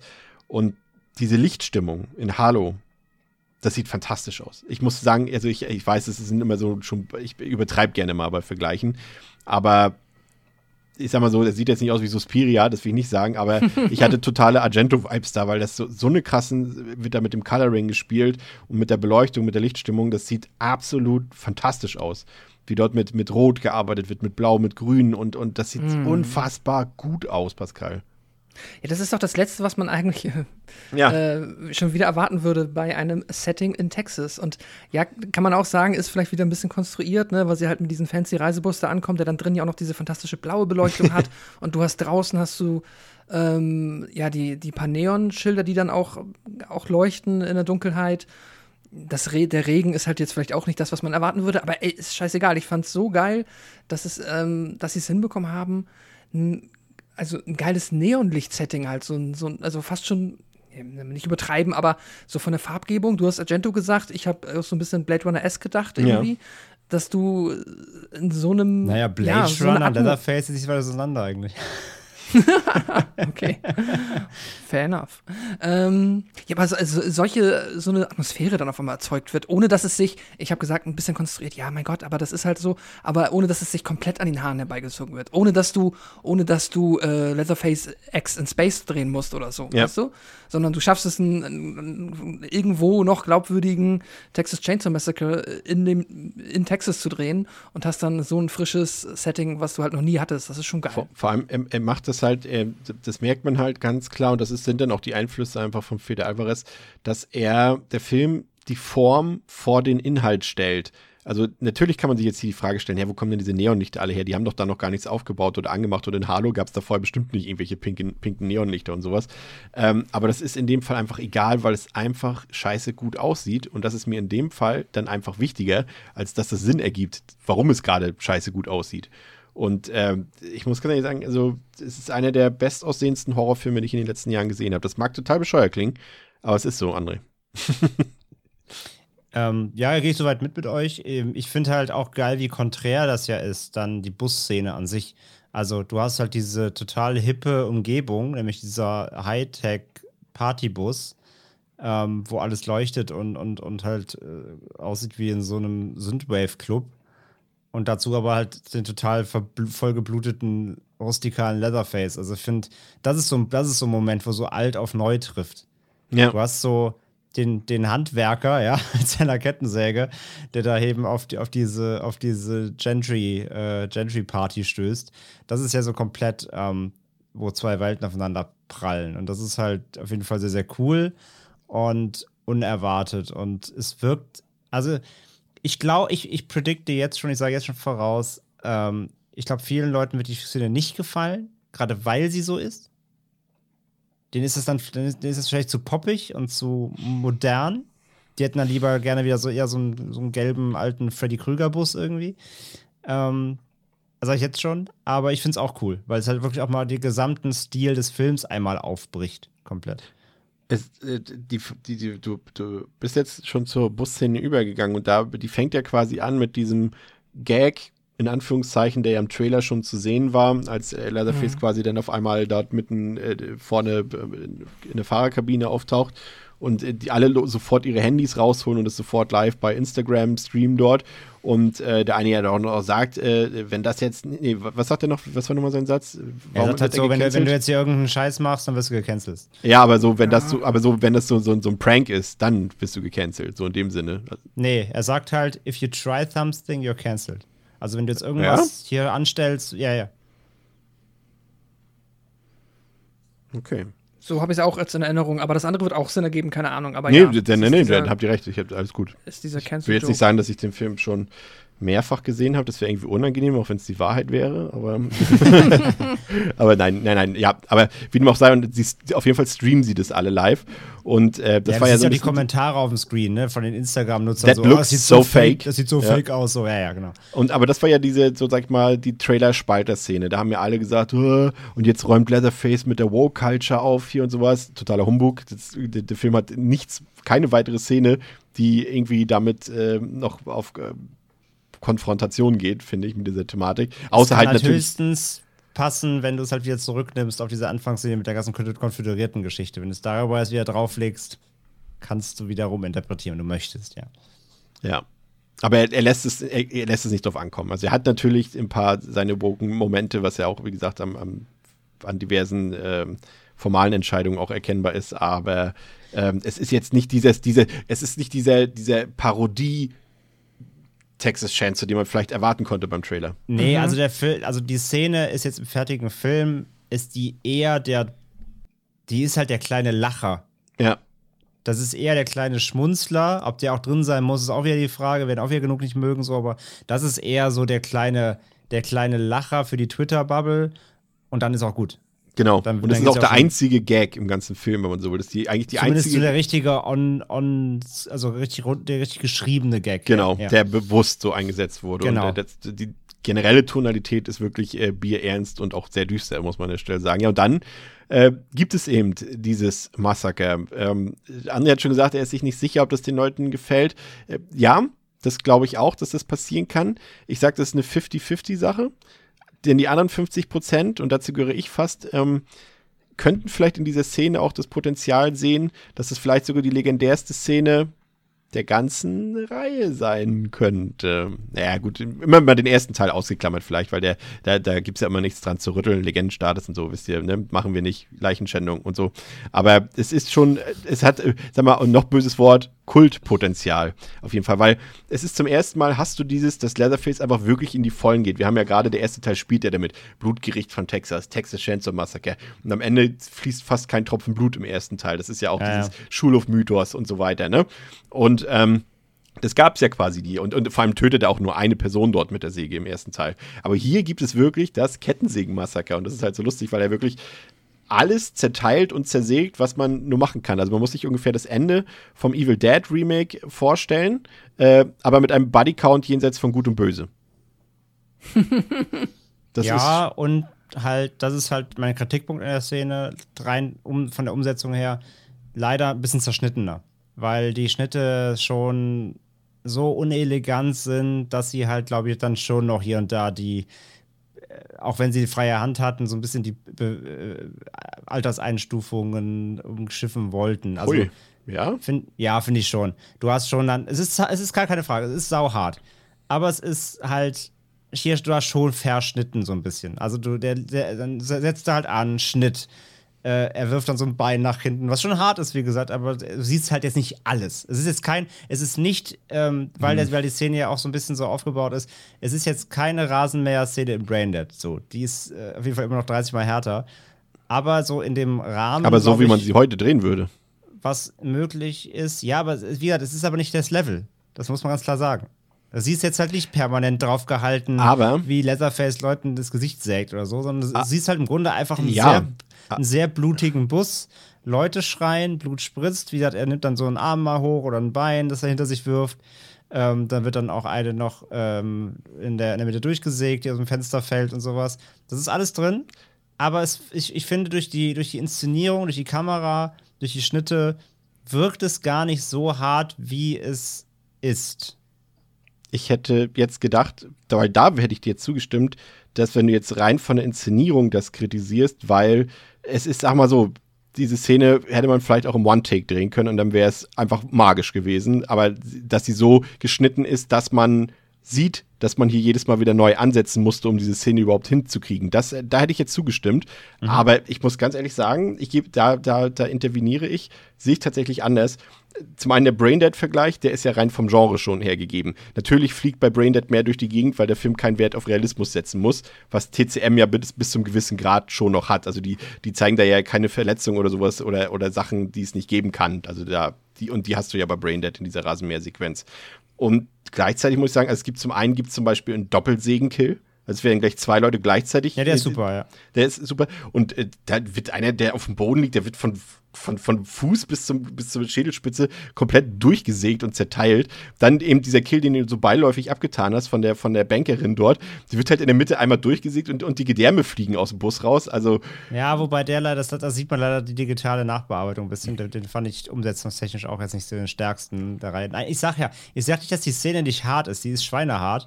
Aber ich, sie, sie könnte härter wirken. Und dazu eben noch eben dieser bunte, bunte Bang-Bass. Das wirkt alles so halt mehr Party als, als es ist. Das wirkt halt nicht so.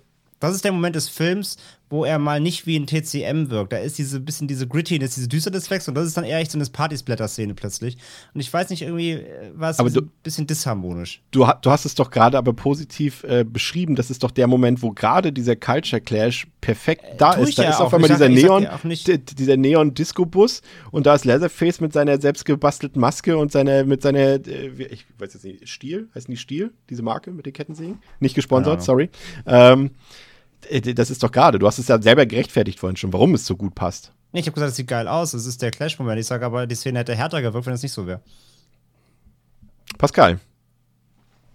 Ich mag die Szene. Ähm, ah, ich, aber ihr beide ja, glaube ich, auch. Also, es ist ja. Ich liebe sie. Also, wenn ich es richtig verstanden habe. Ähm, ja, ey, es ist. Äh, ja, ich, ich fand's fantastisch. Ich. Äh, ich, jetzt- ich, ich, ich versuche jetzt gerade irgendwie einen Ansatzpunkt zu finden, um äh, da in eurem äh, Disput, aber ich glaube, ihr habt den, ich glaube, der ist gar nicht so krass.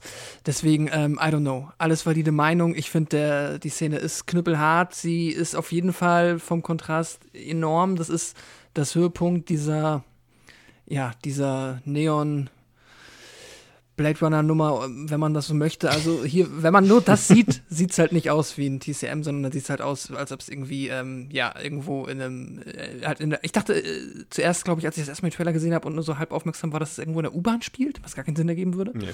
Ähm, Ja, aber ja, die, das haben die Investoren schnell hingebaut, die U-Bahn, ja. genau.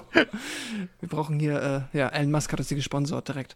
Ähm, ja, nee, ich habe äh, dazu, glaube ich, sonst, äh, ich, ich, nee, ich kann dazu nichts äh, Geistreiches ergänzen. Ich finde sie fantastisch. Sie ist, In dem Fall darfst du sogar was Geistloses ergänzen, weil es geht hier jetzt wirklich nur ums Blätter in der Szene. ja, ja, eben, deswegen, was soll man sagen? Es ist der, ja, es ist das Setpiece des Films, äh, um das sich der ähm, ganze, ja, Gore-Aspekt des Films halt dreht. So. Ich, ich, ich finde ja, man muss ja, ich, um da, vielleicht das nochmal noch mal zurück in diese eigentlich sinnlose Diskussion zu kommen, weil da ja jeder auch andere Einschätzung hat, was jetzt hart ist, was jetzt krass ist, was nicht. Also wir haben ja nun auch das auch, guck mal, wie haben wir gesagt, es ist Sadness, oh, mm, oh, krass. Also wir haben zwar auch gedacht, nachdem wir den Film damals im Herbst gesehen haben, der ist jetzt nicht so krass, wie man vielleicht gedacht hat, aber schon krass genug, um 99,9 Prozent aller Leute aus den Socken zu schießen.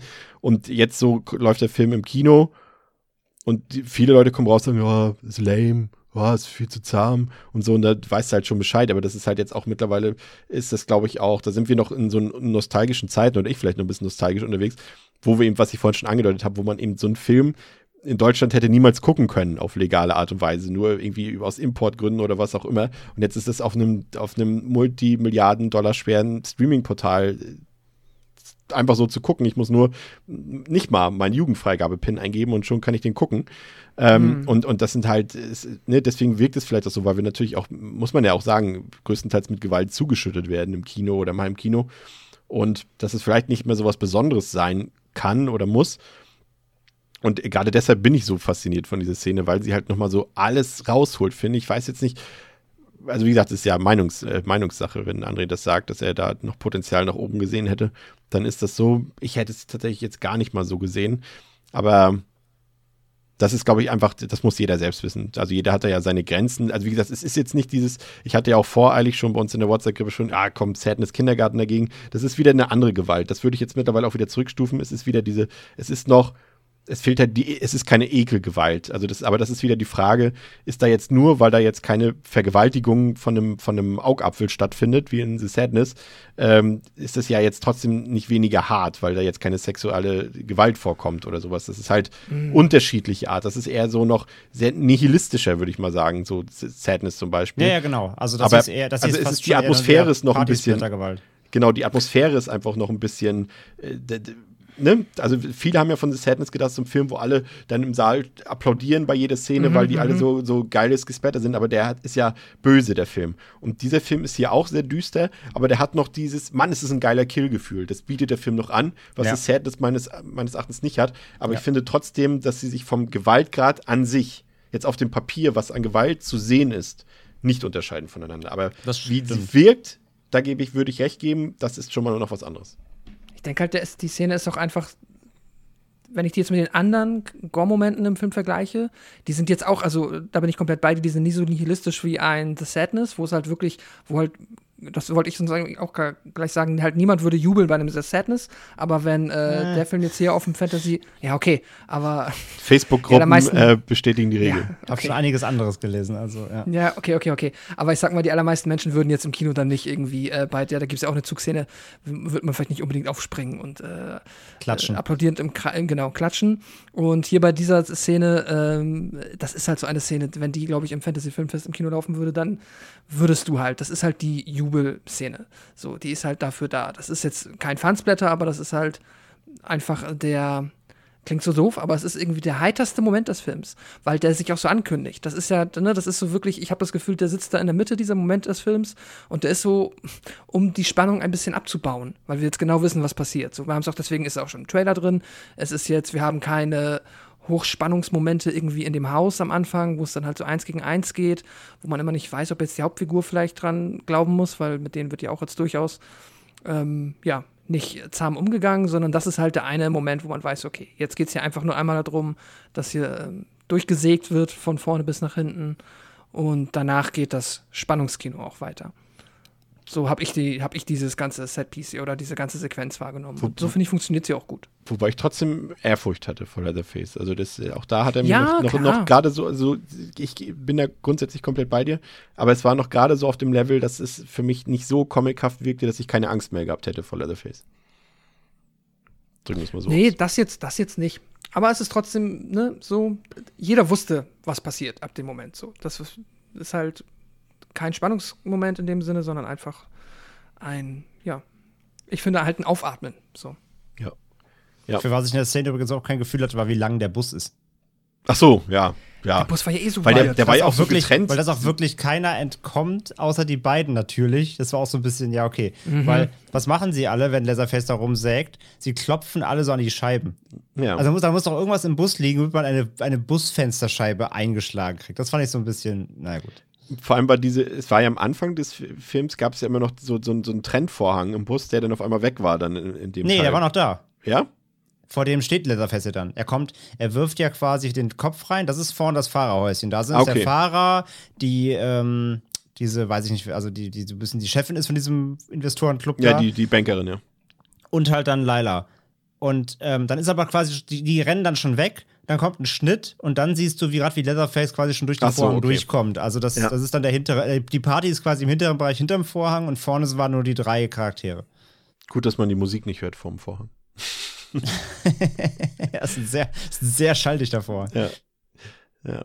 Äh, ja, und mittlerweile ist jetzt auch Sally in Harlow angekommen, weil sie am, im, im Sonnenblumenfeld nicht weiterkam und sie nimmt sofort die eben aus dem Bus geflüchteten Lila und Melody in Obhut. Ist euch schon mal aufgefallen, kurzer Break, wie gut getimed alles in diesem Film ist? Also äh, jetzt inhaltlich. Du, sie kommen an in Harlow. Eine Sekunde später kommt der Reisebus mit den Investoren an. Vorher war die Polizei eine Sekunde, nachdem Dante rausgegangen ist aus dem Haus, war die Polizei eine Sekunde später da. Hier, sie flüchten, Melody und Lila flüchten aus dem Bus. Eine Sekunde, wirklich eine Sekunde später ist Sally da. Also es ist wirklich kein Wunder, dass der Film nur 72 Minuten geht. Ja, aber, aber also es ist natürlich total haarsträubend, aber es ist Ja. halt geil. Ja. Weil es gibt halt nicht einen Moment im Film, wo halt irgendwie Charaktere sich dann doch irgendwo in einem Haus verschanzen, dann irgendwie wieder 15 Minuten irgendeinen Quatsch reden, den halt kein Mensch interessiert. Dann lieber so. Er hat nicht, er quasi nicht diese Freitag der 13. Momente, wo Leute in der Küche rumstehen und Äpfel schälen oder Ja, genau, einfach, einfach ja. Zeit füllen. So, nein, Ja. lass es Das halt hier raus. nicht. Ja. Smart, wirklich smart. Ja. Ähm, ja, also Sally ist mittlerweile in Harlow angekommen und nimmt Lila und Melody sofort in ihre Obhut, aber sie klärt die beiden Frauen erstmal über Leatherface und seinen Hintergrund und vor allem ihren Hintergrund mit ihm auf und ähm, sie will auch nicht sofort flüchten, denn sie will die beiden zunächst als, ja, mehr oder weniger als Köder nutzen, um ihren Erzfeind letztendlich zur, Sprek zur Strecke bringen zu können. Und äh, sie geht auch direkt auf Konfrontationskurs mit dem Killer und spricht ihn sogar direkt an. Und sie will, dass er sich rechtfertigt dafür, also dass er, dass er ihre Freunde alle umgebracht hat, aber er reagiert gar nicht. Er schnappt sich die Kettensäge und geht einfach wieder aus dem Zimmer äh, heraus, wieder auf die Straße, um äh, Melody und Lila zu jagen. Aber Sally gibt nicht auf. Ähm, sie, sie, sie, sie geht quasi auch auf die Straße und sie sieht dann Lila und Melody und sagt, komm, Leute, verschwindet jetzt, also sie sitzt noch im Auto, sagt, verschwindet jetzt, hier habt ihr den Autoschlüssel, haut ab, ich mach den jetzt alleine kalt. Ähm, aber dann kommt Leatherface aus der Dunkelheit gestürzt auf Sally mit der Kettensäge und durchsägt sie. Zur Überraschung aller vermutlich. Ähm, und äh, deshalb hält die Flucht der beiden Schwestern auch nur für wenige Meter an, weil sie vor Schrecken Unfall drehen und in der Werkstatt landen. Und Melody ist schwer verletzt und äh, kann auch nicht Was mehr sie voll drehen einen Unfall? Bauen, meinst du? Ja, sagt man das Ja. nicht so? Ja, bauen. Und schön Unfall drehen. ist es ich muss Pascal fragen, ist es falsch? Also mir fällt was anderes ein, was du drehen und bauen kannst. Was aber denn? Unfall Achso, wow. Ja, ja, ja, ist schon klar. Da sind wir wieder bei TCM 1. Wer, wer, wer- ich sag mal, wer die, wer die äh, äh, Super Bowl Halftime Show gesehen hat und was Snoop Dogg vor seinem Auftritt gemacht hat, der weiß Bescheid, was Pascal meinte. Also, also Chris, David Blue Garcia dreht einen Unfall, aber die Charaktere bauen einen Unfall. Ja. So. Melody ist schwer verletzt und kann nicht mehr vor Leatherface flüchten. Und im Angesicht des Todes entschuldigt sie sich bei Leatherface für den Tod der alten Frau. Und äh, dann kommt Lila mit äh, einer von Richters äh, Gewehren wieder und lockt Leatherface damit wieder zurück auf die Straße. Aber sie hat keine Chance gegen ihn und wird von ihm auch auf offener Straße niedergestreckt. Aber sie hat Glück im Unglück, denn Sally Hardesty äh, hat noch etwas Lebenshauch übrig und schafft es Leatherface mit ein paar Schüssen in die Flucht zu jagen. Und im Sterben hinterlässt sie Lila dann noch ihre geladene Schrotflinte und fordert diese auf, Leatherface ein für alle Mal in die, jetzt kommt's, vielleicht ist es richtig, in die ewigen Jagdgründe zu befördern. Yes. Yes. So, und jetzt, sag ich mal, gibt es hier tatsächlich, glaube ich, ein bisschen Diskussionsbedarf. Ich habe keine Ahnung, was ihr dazu sagt, aber ich glaube einfach, dass ein bisschen Diskussionsbedarf da ist. Vorweg gesagt, muss man betonen, dass dieses Drehbuch meines Erachtens fertig war oder zeitgleich geschrieben wurde ähm, mit der Veröffentlichung von Halloween 2018, in der ja, sag ich mal, die Rolle von Laurie Strode ähnlich der angelegt ist, die Sally hier abbekommen hat. Also sie ist quasi, hat jahrelang gewartet darauf, ihn endlich zur Strecke zu bringen. Sie hat auch noch äußerlich Ähnlichkeit. Gut, es ist einfach eine Frau mit grauen Haaren, kann man auch sagen. So ist das nun mal im Alter. Ähm, aber sie wird auch so als taffe Frau dargestellt, natürlich, die mit Waffen und alles vorbereitet ist und nur diesen einen Zeitpunkt jetzt haben will, wo sie ihn endlich zur Strecke bringen kann. Das Allein sei die Einführungsszene mit ihr, wie sie dieses Ja. Schwein ausnimmt. Ja, also ich würde jetzt davon absehen zu kritisieren, dass sich diese beiden Filme, was den Aufbau der Figur und, und, und, und der Handlungsmaxime angeht, dass sie sich ähneln, weil es, glaube ich, in dem Fall wirklich einfach Zufall ist. Der natürlich jetzt blöd aussieht, weil Texas Chainsaw jetzt natürlich auch ein paar Jahre später rausgekommen ist, als er eigentlich rauskommen sollte.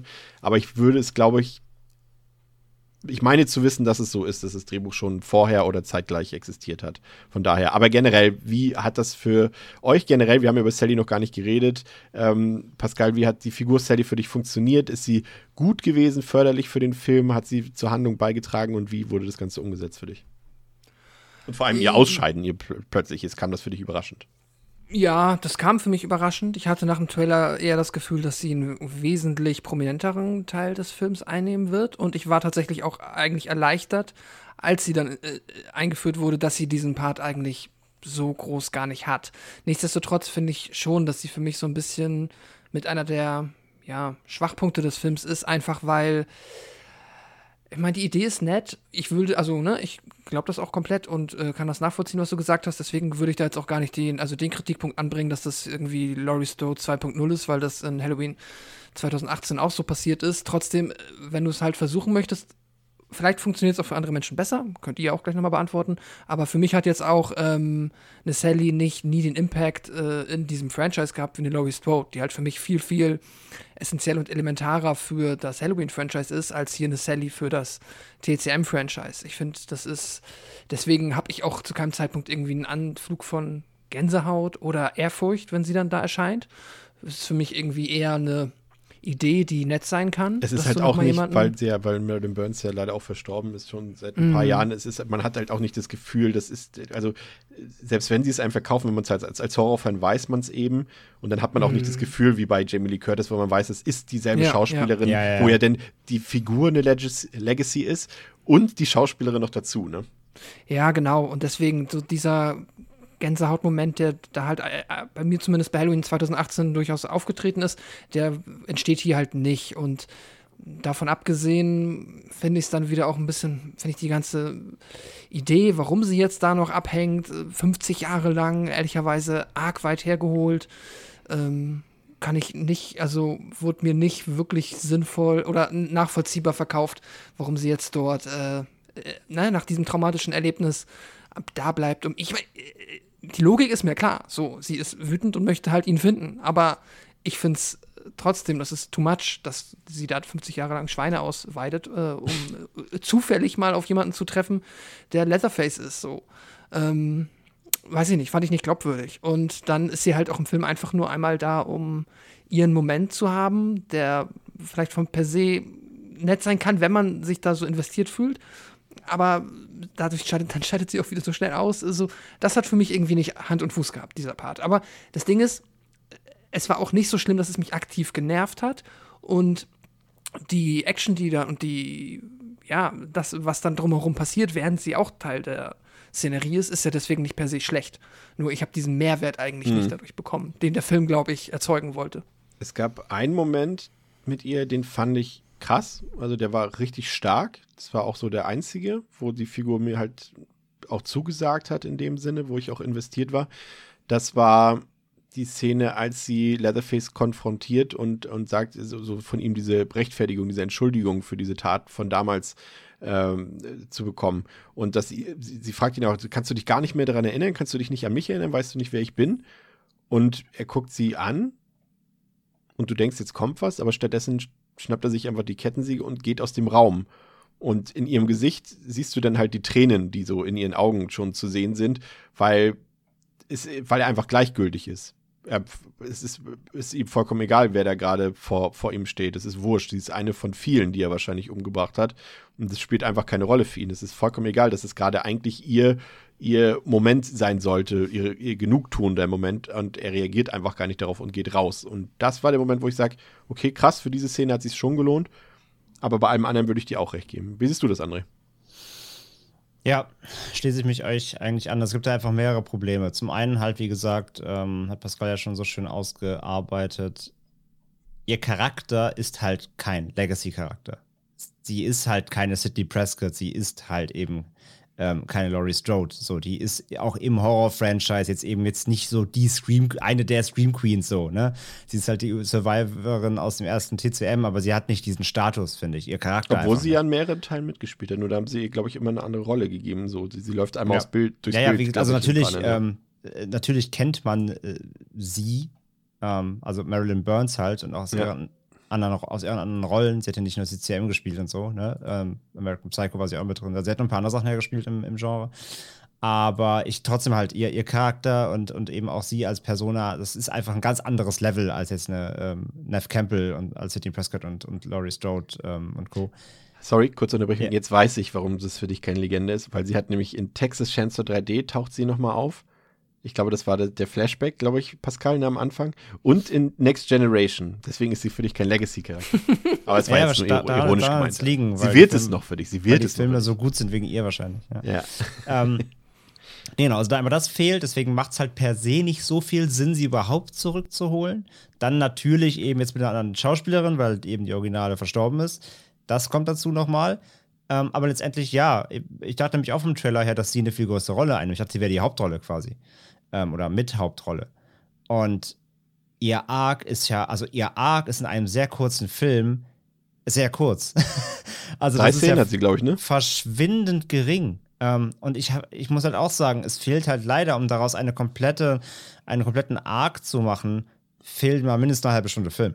Ähm, ich habe auch nicht ganz verstanden, ja, okay, dann ist sie halt immer noch in diesem Hinterland und sucht halt echt seit 50 Jahren da irgendwie halt diesen Killer, der aber keiner weiß, wie er aussieht und dann aber auch gleichzeitig trotzdem, jetzt mal rein wieder, wir sind wieder beim Pacing des Films, so gesehen kann sie nur circa so 20 Autominuten von ihm weg wohnen die ganze Zeit. Ja, und und ist wenn man halt bedenkt, wie, so, wie groß ist- die Population da ist, ist Ja. sie eine echt schlechte Polizistin, wenn sie nach Gen- 50 Jahren noch nicht hat. Genau, also wenn sie da so schlecht ermittelt hat, dass der Typ da halt im Waisenhaus sich versteckt, puh. Ähm, also das ist alles einfach nicht geil herausgearbeitet. Ähm, das, das, das ist Drehbuch halt sehr schluderig in dem Sinne. Ähm, die Szene, wo sie ins Ma in das, in das, ich will Maisfeld sagen, da kommen wir erst wieder zu ein paar Wochen. ähm, Sorry. Im, Im Sonnenblumenfeld so, wo sie halt diese Leiche der, der Waisenhausbesitzerin findet, da, die ist super und so. Also sie hat coole Szenen, aber ihr Charakter hat echt leider für den Film wirklich keinen Mehrwert. Wenn du ihren Arc rausschreichst, dann fehlt dem Film halt nichts. Und das ist halt immer Ja. das Problem. Das ist immer das Problem. Wenn du das schon dir vor beim Drehbuchschreiben überlegst, lasse ich das jetzt raus? Was fehlt mir? Nada. Dann lass es halt raus. So.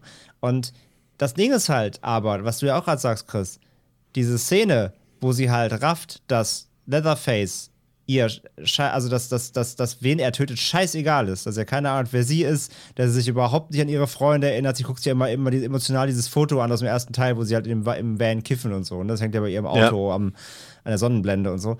Ähm, der Moment, dass, als sie rafft, dass ihm das halt komplett Latte ist so, und als du als Zuschauer auch halt dann verstehen musst, ja wie bei Michael Myers ja auch, der zwar an sich emotionslos ist, aber er hat ja diese Fixierung auf, auf Laurie. Und das ist eben bei, bei Leatherface ja andersrum. Er, er bringt einfach alles um, ist mir scheißegal, was da vor ihm steht. So. Die, die Erkenntnis ist mega. Und ich finde es auch sogar fast, also ich war während des Guckens war ich so, ja komm, es macht es wahrscheinlich wirklich so, sie killt ihn jetzt und kriegt ihren Revenge. Dass sie das auch eher ver verwehren, ist zwar, ist, also ist eigentlich super hart und könnte halt auch richtig Impact haben, dass halt auch ein, Leather, ein Leatherface sie, genau, konsequent dann nach 50 Jahren, nachdem sie Schweine gehackt hat, ihn sie doch noch killt so. Ähm, aber all das hat eben nicht die Gewichtung, die es haben könnte und sollte, weil davor einfach ein riesengroßer Arc über sie fehlt, damit man sie nochmal richtig neu kennenlernt. Und deswegen muss man leider sagen, sie ist leider so der schwächste Charakter des Films, einfach weil sie nicht, nicht, nicht gut reingeschrieben ist oder weil sie nicht genug Screentime hat so. Ähm, ja, generelle Präsenz finde ich jetzt aber auch trotzdem jetzt kein Minuspunkt, weil sie ist jetzt nicht so, dass sie den Film verhagelt. Aber sie ist einfach leider unnötig. Das ist Man einfach der Punkt. Man könnte auch denken, aber das wussten sie ja damals beim Drehbuchschreiben noch nicht, dass der Film bei Netflix landet, aber dass Leatherface in dem Moment das, das typische Netflix-Publikum darstellt äh, und der sich sagt, wer ist denn das? bist denn Kenn du?" ich gar nicht, zersäge ich. So, weißt du so. Ja, ja, ja, die, ja. kennen die, die kennen die Marilyn Burns oder Sally Hardesty gar nicht. Wer ist das? Ja, so, genau. Egal. Wer ist das? So. Schneid die weg. Ja. Ja, ja. Das, das stimmt. Da kann man schwer so Meta, Meta-Ding raussehen, ja. Ja, und das ist halt echt leider, leider wirklich das, das, das große ganze Problem. Manchmal habe ich das Gefühl, wir, also ich habe das Gefühl, über solche, also über solche Zufälle im Writing-Prozessen reden wir öfter. Ich finde, gerade in den letzten Jahren ist es immer wieder passiert, dass Filme parallel rauskamen oder beziehungsweise versetzt rauskamen, wie mit Scream ja auch, der ja auch viel Ja. früher fertig war, als jetzt eben Ghostbusters, als jetzt eben ein Halloween und so weiter ähm, wo sich irgendwie Writing, äh, Writing, Writing Einfälle oder ähm, äh, ja, Versatzstücke wiederholen, Ja. ohne dass der eine vielleicht vom anderen wusste. Manchmal habe ich das Gefühl, die wissen das alle. Die sprechen, die, die sitzen wahrscheinlich alle in der Writers Lobby in, in, in, in New York irgendwie beim Bier zusammen und sagen, ey, wir machen jetzt übrigens bei Halloween das. Ja, gute Idee, das können wir bei DSM auch machen. Manchmal habe ich das Gefühl, die kennen sich wahrscheinlich eh alle. Manchmal habe ich das Gefühl, die tauschen sich solche Ideen auch aus und dann machen sie es halt nach. Ich, ich gehe mal davon aus, also, die, die- also es wird ja, ist ja wie, wie in der Werbelandschaft oder sonst wo, äh, es wird ja gepitcht. Und das spricht sich dann halt wahrscheinlich auch intern rum. Ey, Ja, ja. hast du gehört, die bei, bei äh, bla bla bla haben gerade das gepitcht und weißt, was der macht? Die bringen Jamie Lee Curtis wieder zurück. Aber Ja, anders und sowas. Und dann sagt sich der andere, ja, okay, mach ich auch. Vielleicht Da gibt es schneller. bestimmt, so, da ne? bestimmt so Leaks, ne? Da, da Also- labert dann ein Produzent mal wieder zu viel beim Kaffee und ja, ja, ja. Und, und, und, und letztendlich, wir hatten ja auch schon, ich meine, das war ja in den 90ern noch viel krasser, wenn dann irgendwie so zwei Filme gleichzeitig rauskommen mit derselben Story, irgendwie so hier Volcano und Dante's Peak oder Deep Impact und Armageddon oder sowas irgendwie, ne? Also es geht noch schlimmer, sag ich mal. Ja. Ja, und, und Kann dann. mir auch, so- sorry. ja, nee, sag was.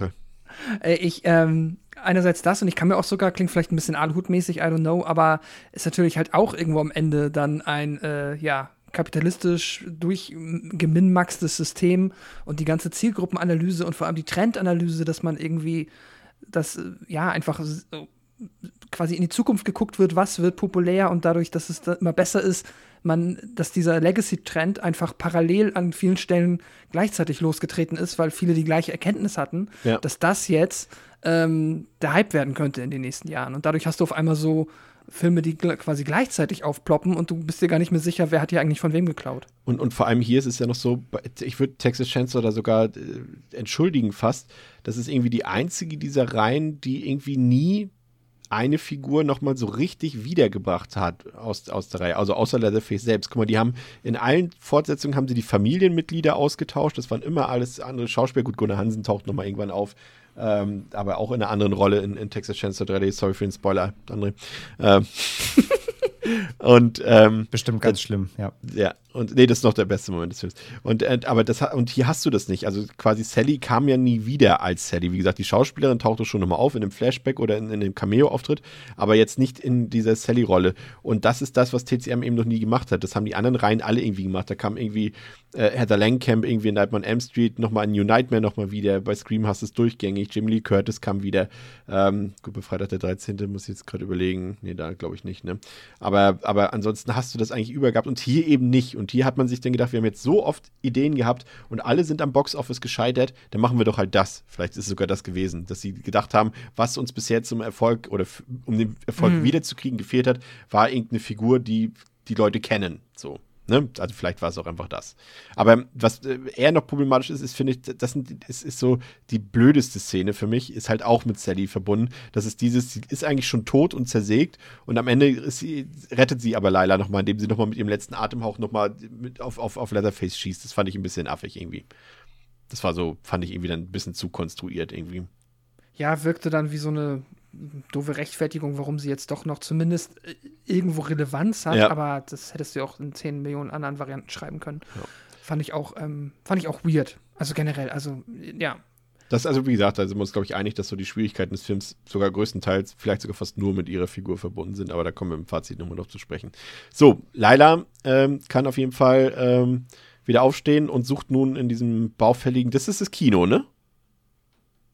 Das soll, glaube ich, ein Theater sein. Ja. Oder so ein Theater, genau. Und in diesem, auf jeden Fall in diesem baufälligen Gebäude äh, sucht sie dann nach Leatherface. Der trickst sie jedoch aus und äh, greift sie ganz überraschend aus einem Hinterhalt an, stürzt quasi mehr oder weniger auf sie. Und die Situation ist jetzt äh, scheinbar komplett aussichtslos. Doch Melody schafft es irgendwie mit ihrer allerletzten Kraft noch, ihre Schwester zu unterstützen. Und Lila schnappt sich dann die Schrotflinte und schießt auf Leatherface. Doch die Munition reicht nicht aus, weil so eine, so eine Pumpkin, die hat, glaube ich, zwei Schüsse, wenn ich mich nicht ganz sehe. So kenne ich es aus Videospielen noch.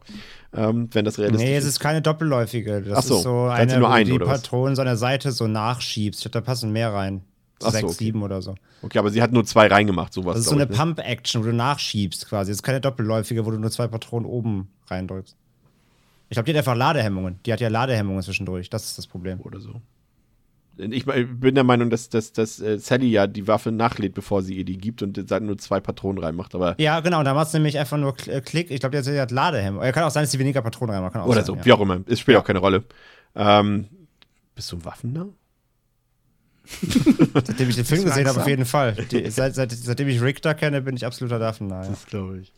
Ja, jedenfalls reicht die Munition nicht aus, aber Melody hat sich mittlerweile die Kettensäge äh, geschnappt und schlägt mit dieser auf Leatherface ein, so dass dieser in eine Wassergrube fällt und darin offenbar ertrinkt. Und die Schwestern sind nun gerettet, alles ist schön und mit Anbruch des neuen Tages fahren sie mit dem Tesla im Autopilot-Modus Richtung Heimat.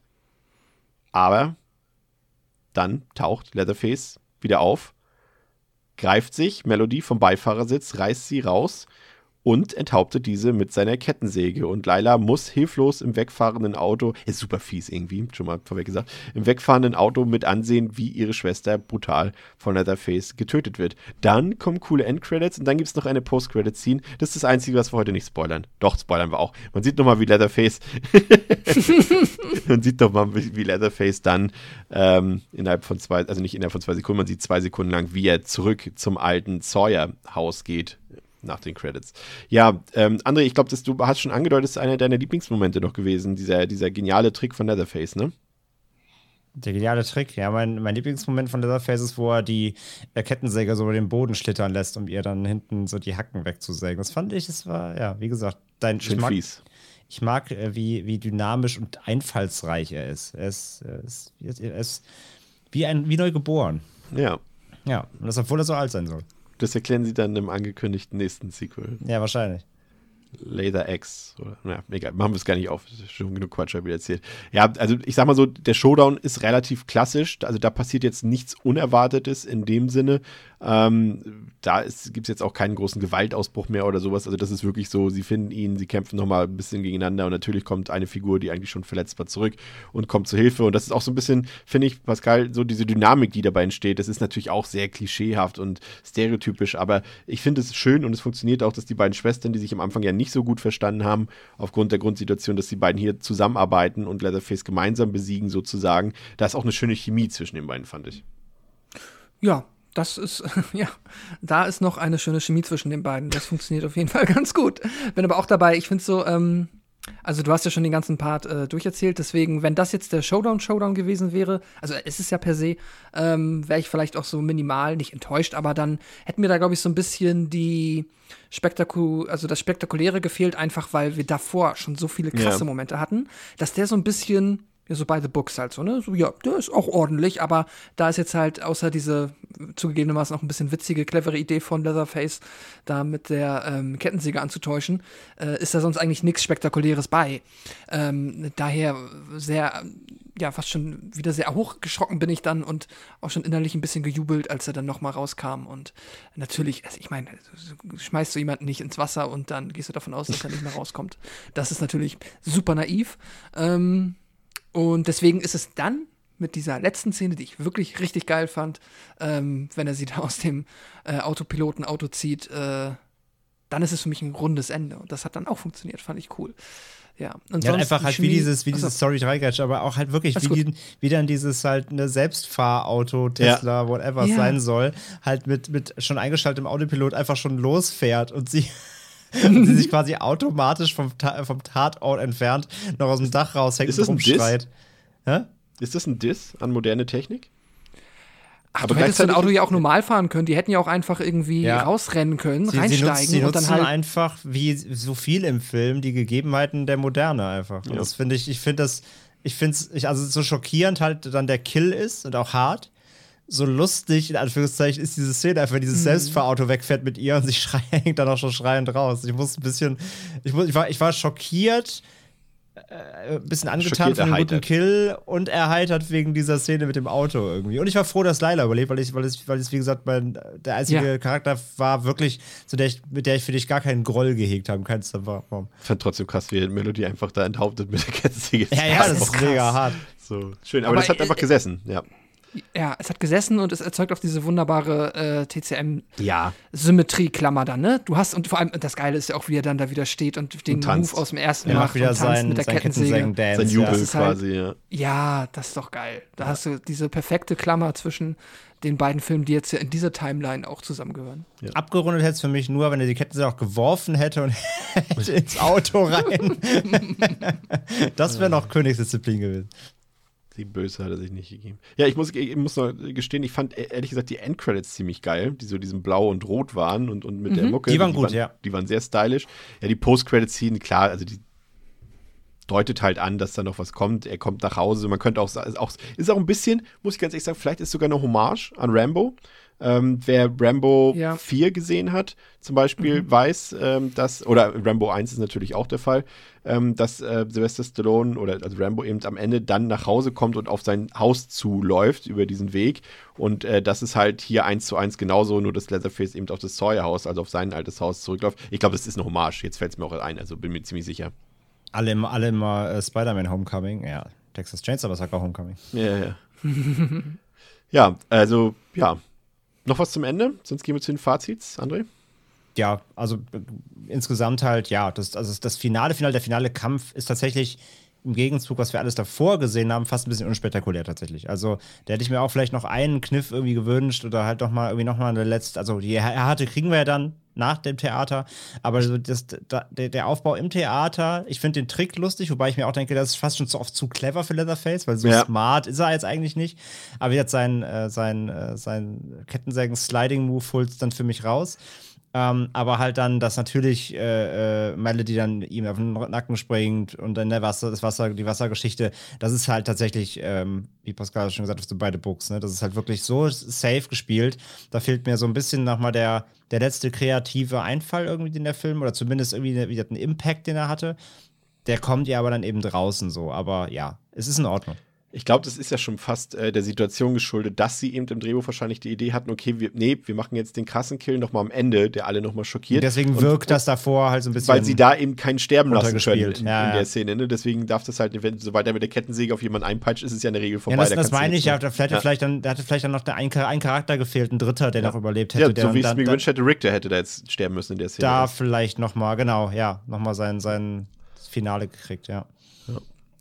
Ja, runden wir das Ganze ab. Für mich war der Film eine absolute Überraschung.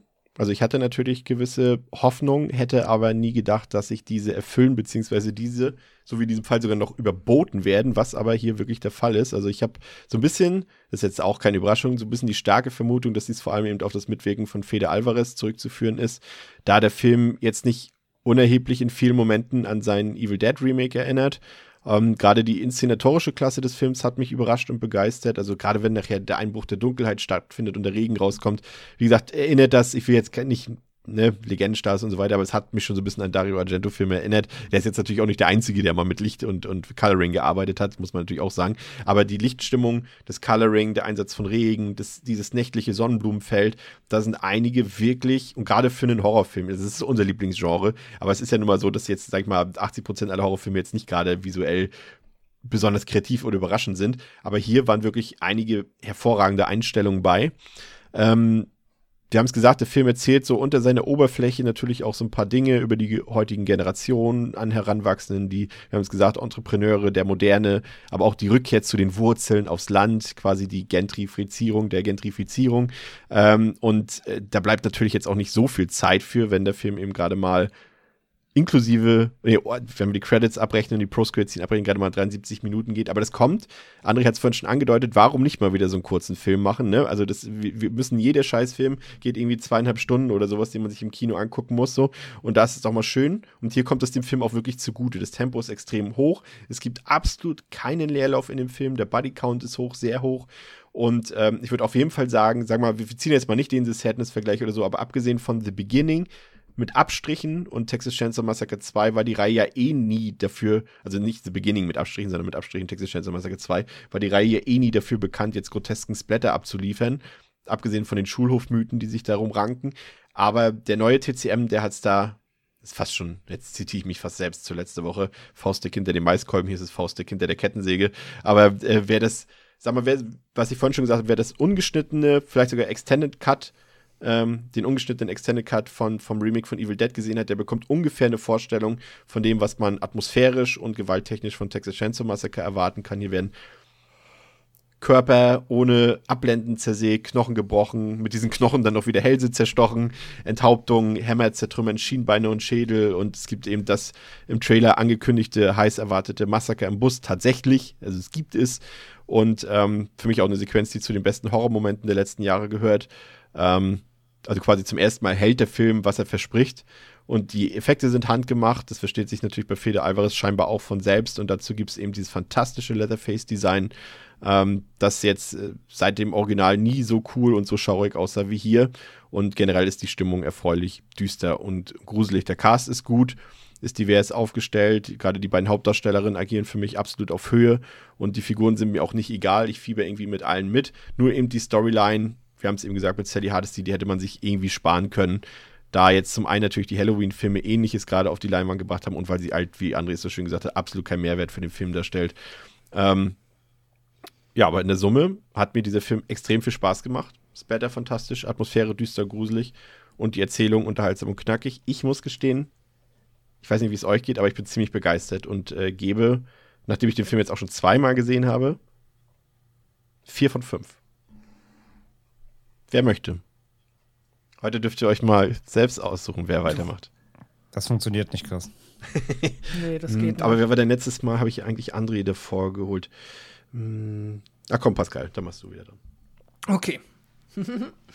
ähm, ja, ich war tatsächlich auch sehr positiv angetan. Ich würde auch, glaube ich, sagen, durchaus begeistert. Begeistert für das, ja, was ich halt von einem äh, Texas Chainsaw Massacre Sequel im Jahr 2022 erwarten kann.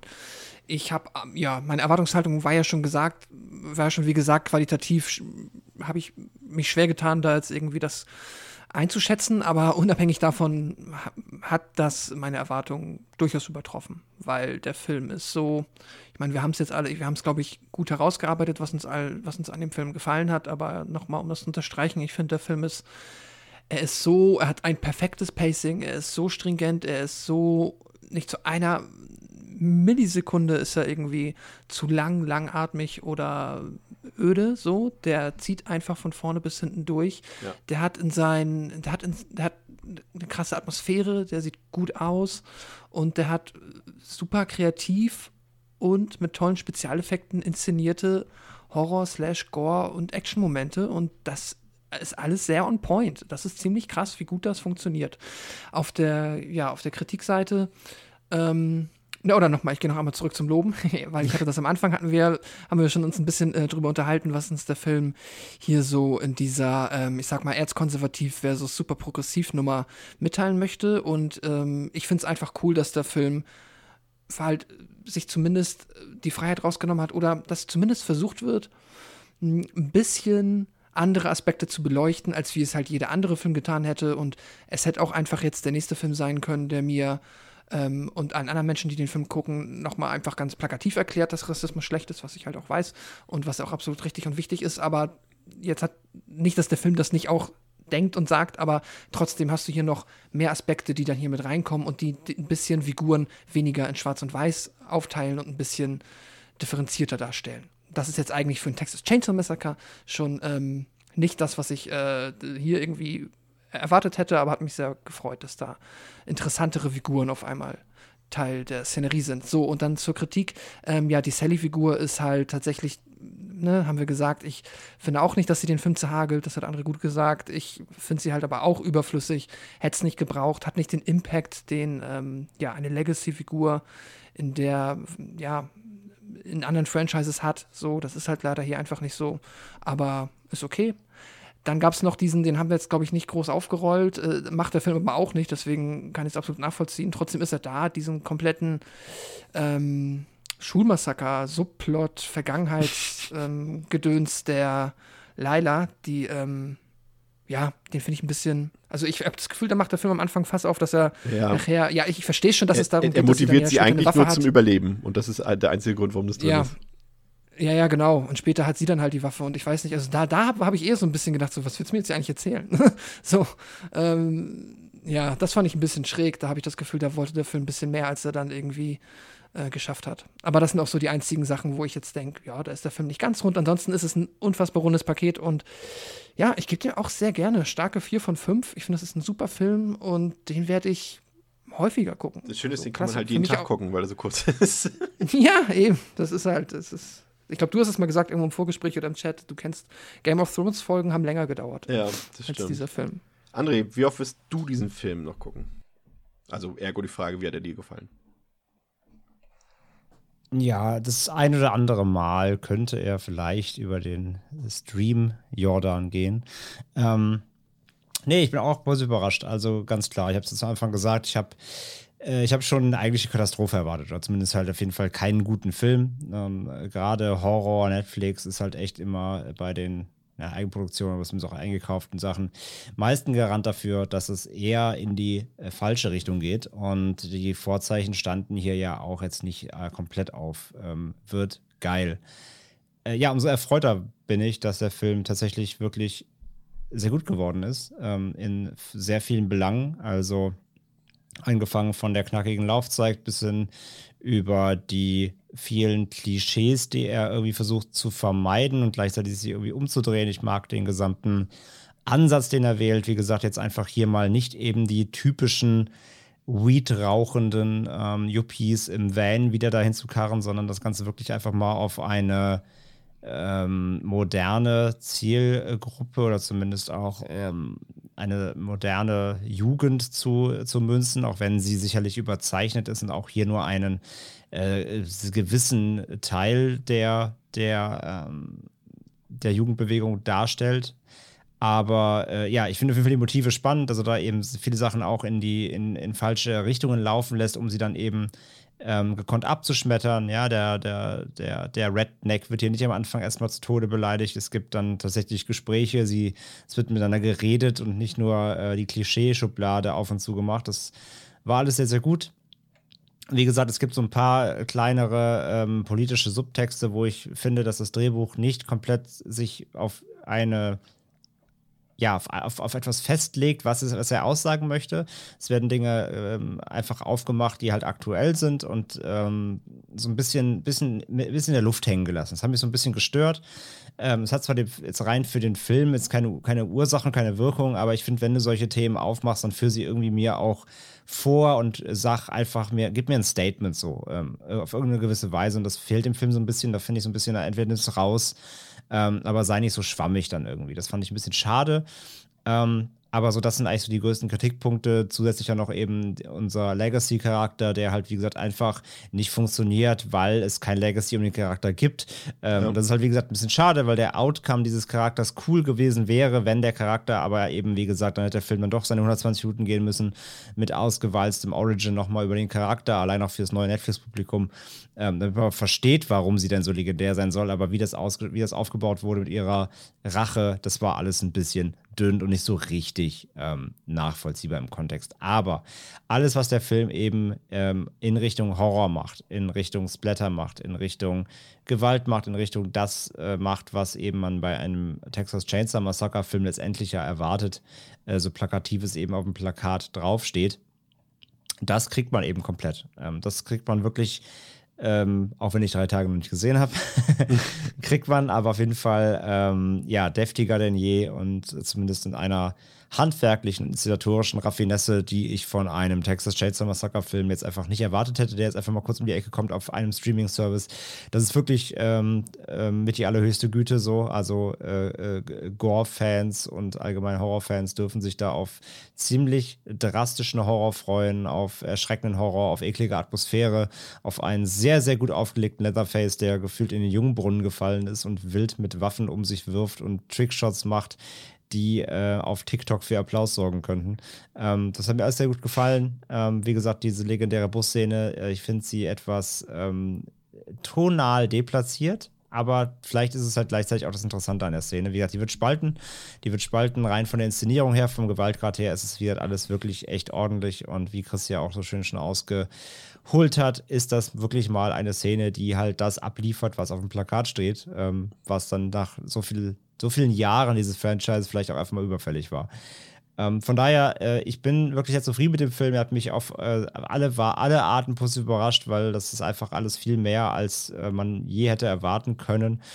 Ähm, aber eben, er ist nicht ganz, er ist natürlich nicht ganz rund so. Er hat seine Probleme, die aber eben dankbarerweise aufgrund dieser wirklich sehr kurzen Laufzeit ähm, wirklich kaum auffallen.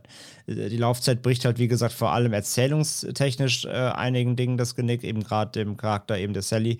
Aber dafür eben werden eben die Probleme, die da sind, so gut kaschiert, weil der Film gar keine Zeit lässt, darüber nachzudenken, groß, weil so schnell alles, einfach so schnell weitergepaced wird. Und ähm, tatsächlich, wie gesagt, der Film hat keine Leerlaufszene. Es gibt wirklich ja. keine Szene, wo einfach nichts passiert äh, wo jemand, Chris hat schon gesagt, vorher jemand Kartoffelschält in der Küche steht und irgendwie über sein Leben philosophiert. Dafür hat der Film keine Zeit. Und das ist so gut und erfrischend, weil eben ähm, einfach die, der Trend dahin gegangen ist ja in den letzten Jahren, dass Filme einfach lange dauern müssen, ausgewalzt erzählen müssen. Und ähm, ja, dass man quasi die Langeweile gar, also darf man das gar nicht mehr Langeweile nennen. Man, man, man muss es jetzt irgendwie Kunst nennen, ne? Weil äh, selbst wenn jemand irgendwie fünf Minuten an die Wand starrt, ist es ja irgendwie was Bedeutungsschwangeres. Nein, ist es nicht. Äh, und der Film bricht das schön auf und ähm, liefert endlich mal wieder wirklich einfach nur das, was nötig ist und dann ist auch Schluss. Das ist wirklich sehr, sehr cool und das macht echt großen Spaß. Und allein deswegen hat der Film schon einen großen Rewatch-Wert, weil er einfach so schön wegflutscht. So. Und du hast gute Zeit und dann ist Ende und dann kannst du halt nochmal. Ähm, das, das gefällt mir wirklich gut. Ich bin echt extrem am Hadern. Ich glaube, also ich habe ihn jetzt nur einmal geguckt bisher. Ich kam leider nicht zum zweiten Mal. Ich gebe ihm jetzt. Guckst du morgen in der Mittagspause, schaffst du locker den reinzudrücken, ne? Ja, zum Frühstück. Ähm, ich ich gebe ihm jetzt, ich gebe ihm gute dreieinhalb von fünf. Ähm, mit Herzchen, glaube ich sogar. Er könnte auf eine vier wachsen. Also runter geht er nicht mehr, so viel ist sicher. Vielleicht wächst er noch auf eine vier. Aber eine Empfehlung ist er definitiv. Sehr schön, ja.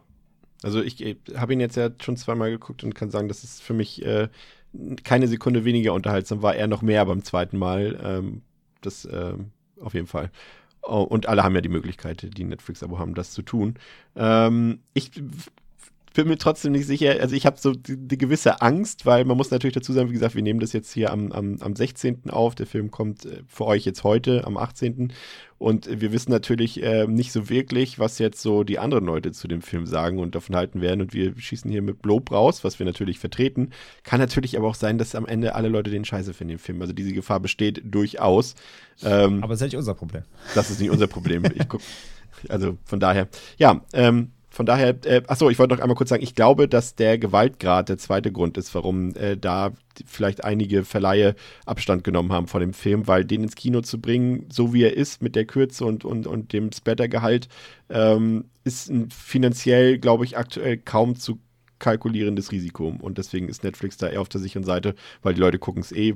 Die, das mit dem R-Rating ist da kein Problem und so weiter. Ich glaube, das wird so ein bisschen auch ähm, der Grund sein. Aber das werden wir vielleicht später nochmal erfahren.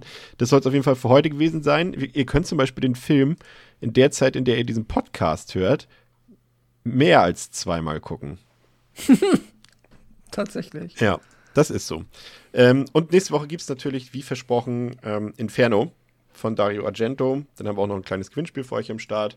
Gibt auch noch eins ähm, jetzt am Wochenende, das ähm, wir für euch on online stellen. Mit, äh, da könnt ihr eine Sawbox gewinnen. Und nächste Woche gibt es auch was zu gewinnen. Also schaltet auf jeden Und Fall. Und wir haben gerade frisch bekommen, wir können auch noch Halloween Kills verlosen. Und wir können auch noch, wir auch noch. Das verlosen wir auch. Also Obwohl wir ihn heute gedisst haben. guckt Instagram, guckt, hört Podcast. Ciao, bis zum nächsten Mal mit der Demons. Danke fürs Zuhören. Ciao. Tschüss. Tschüss.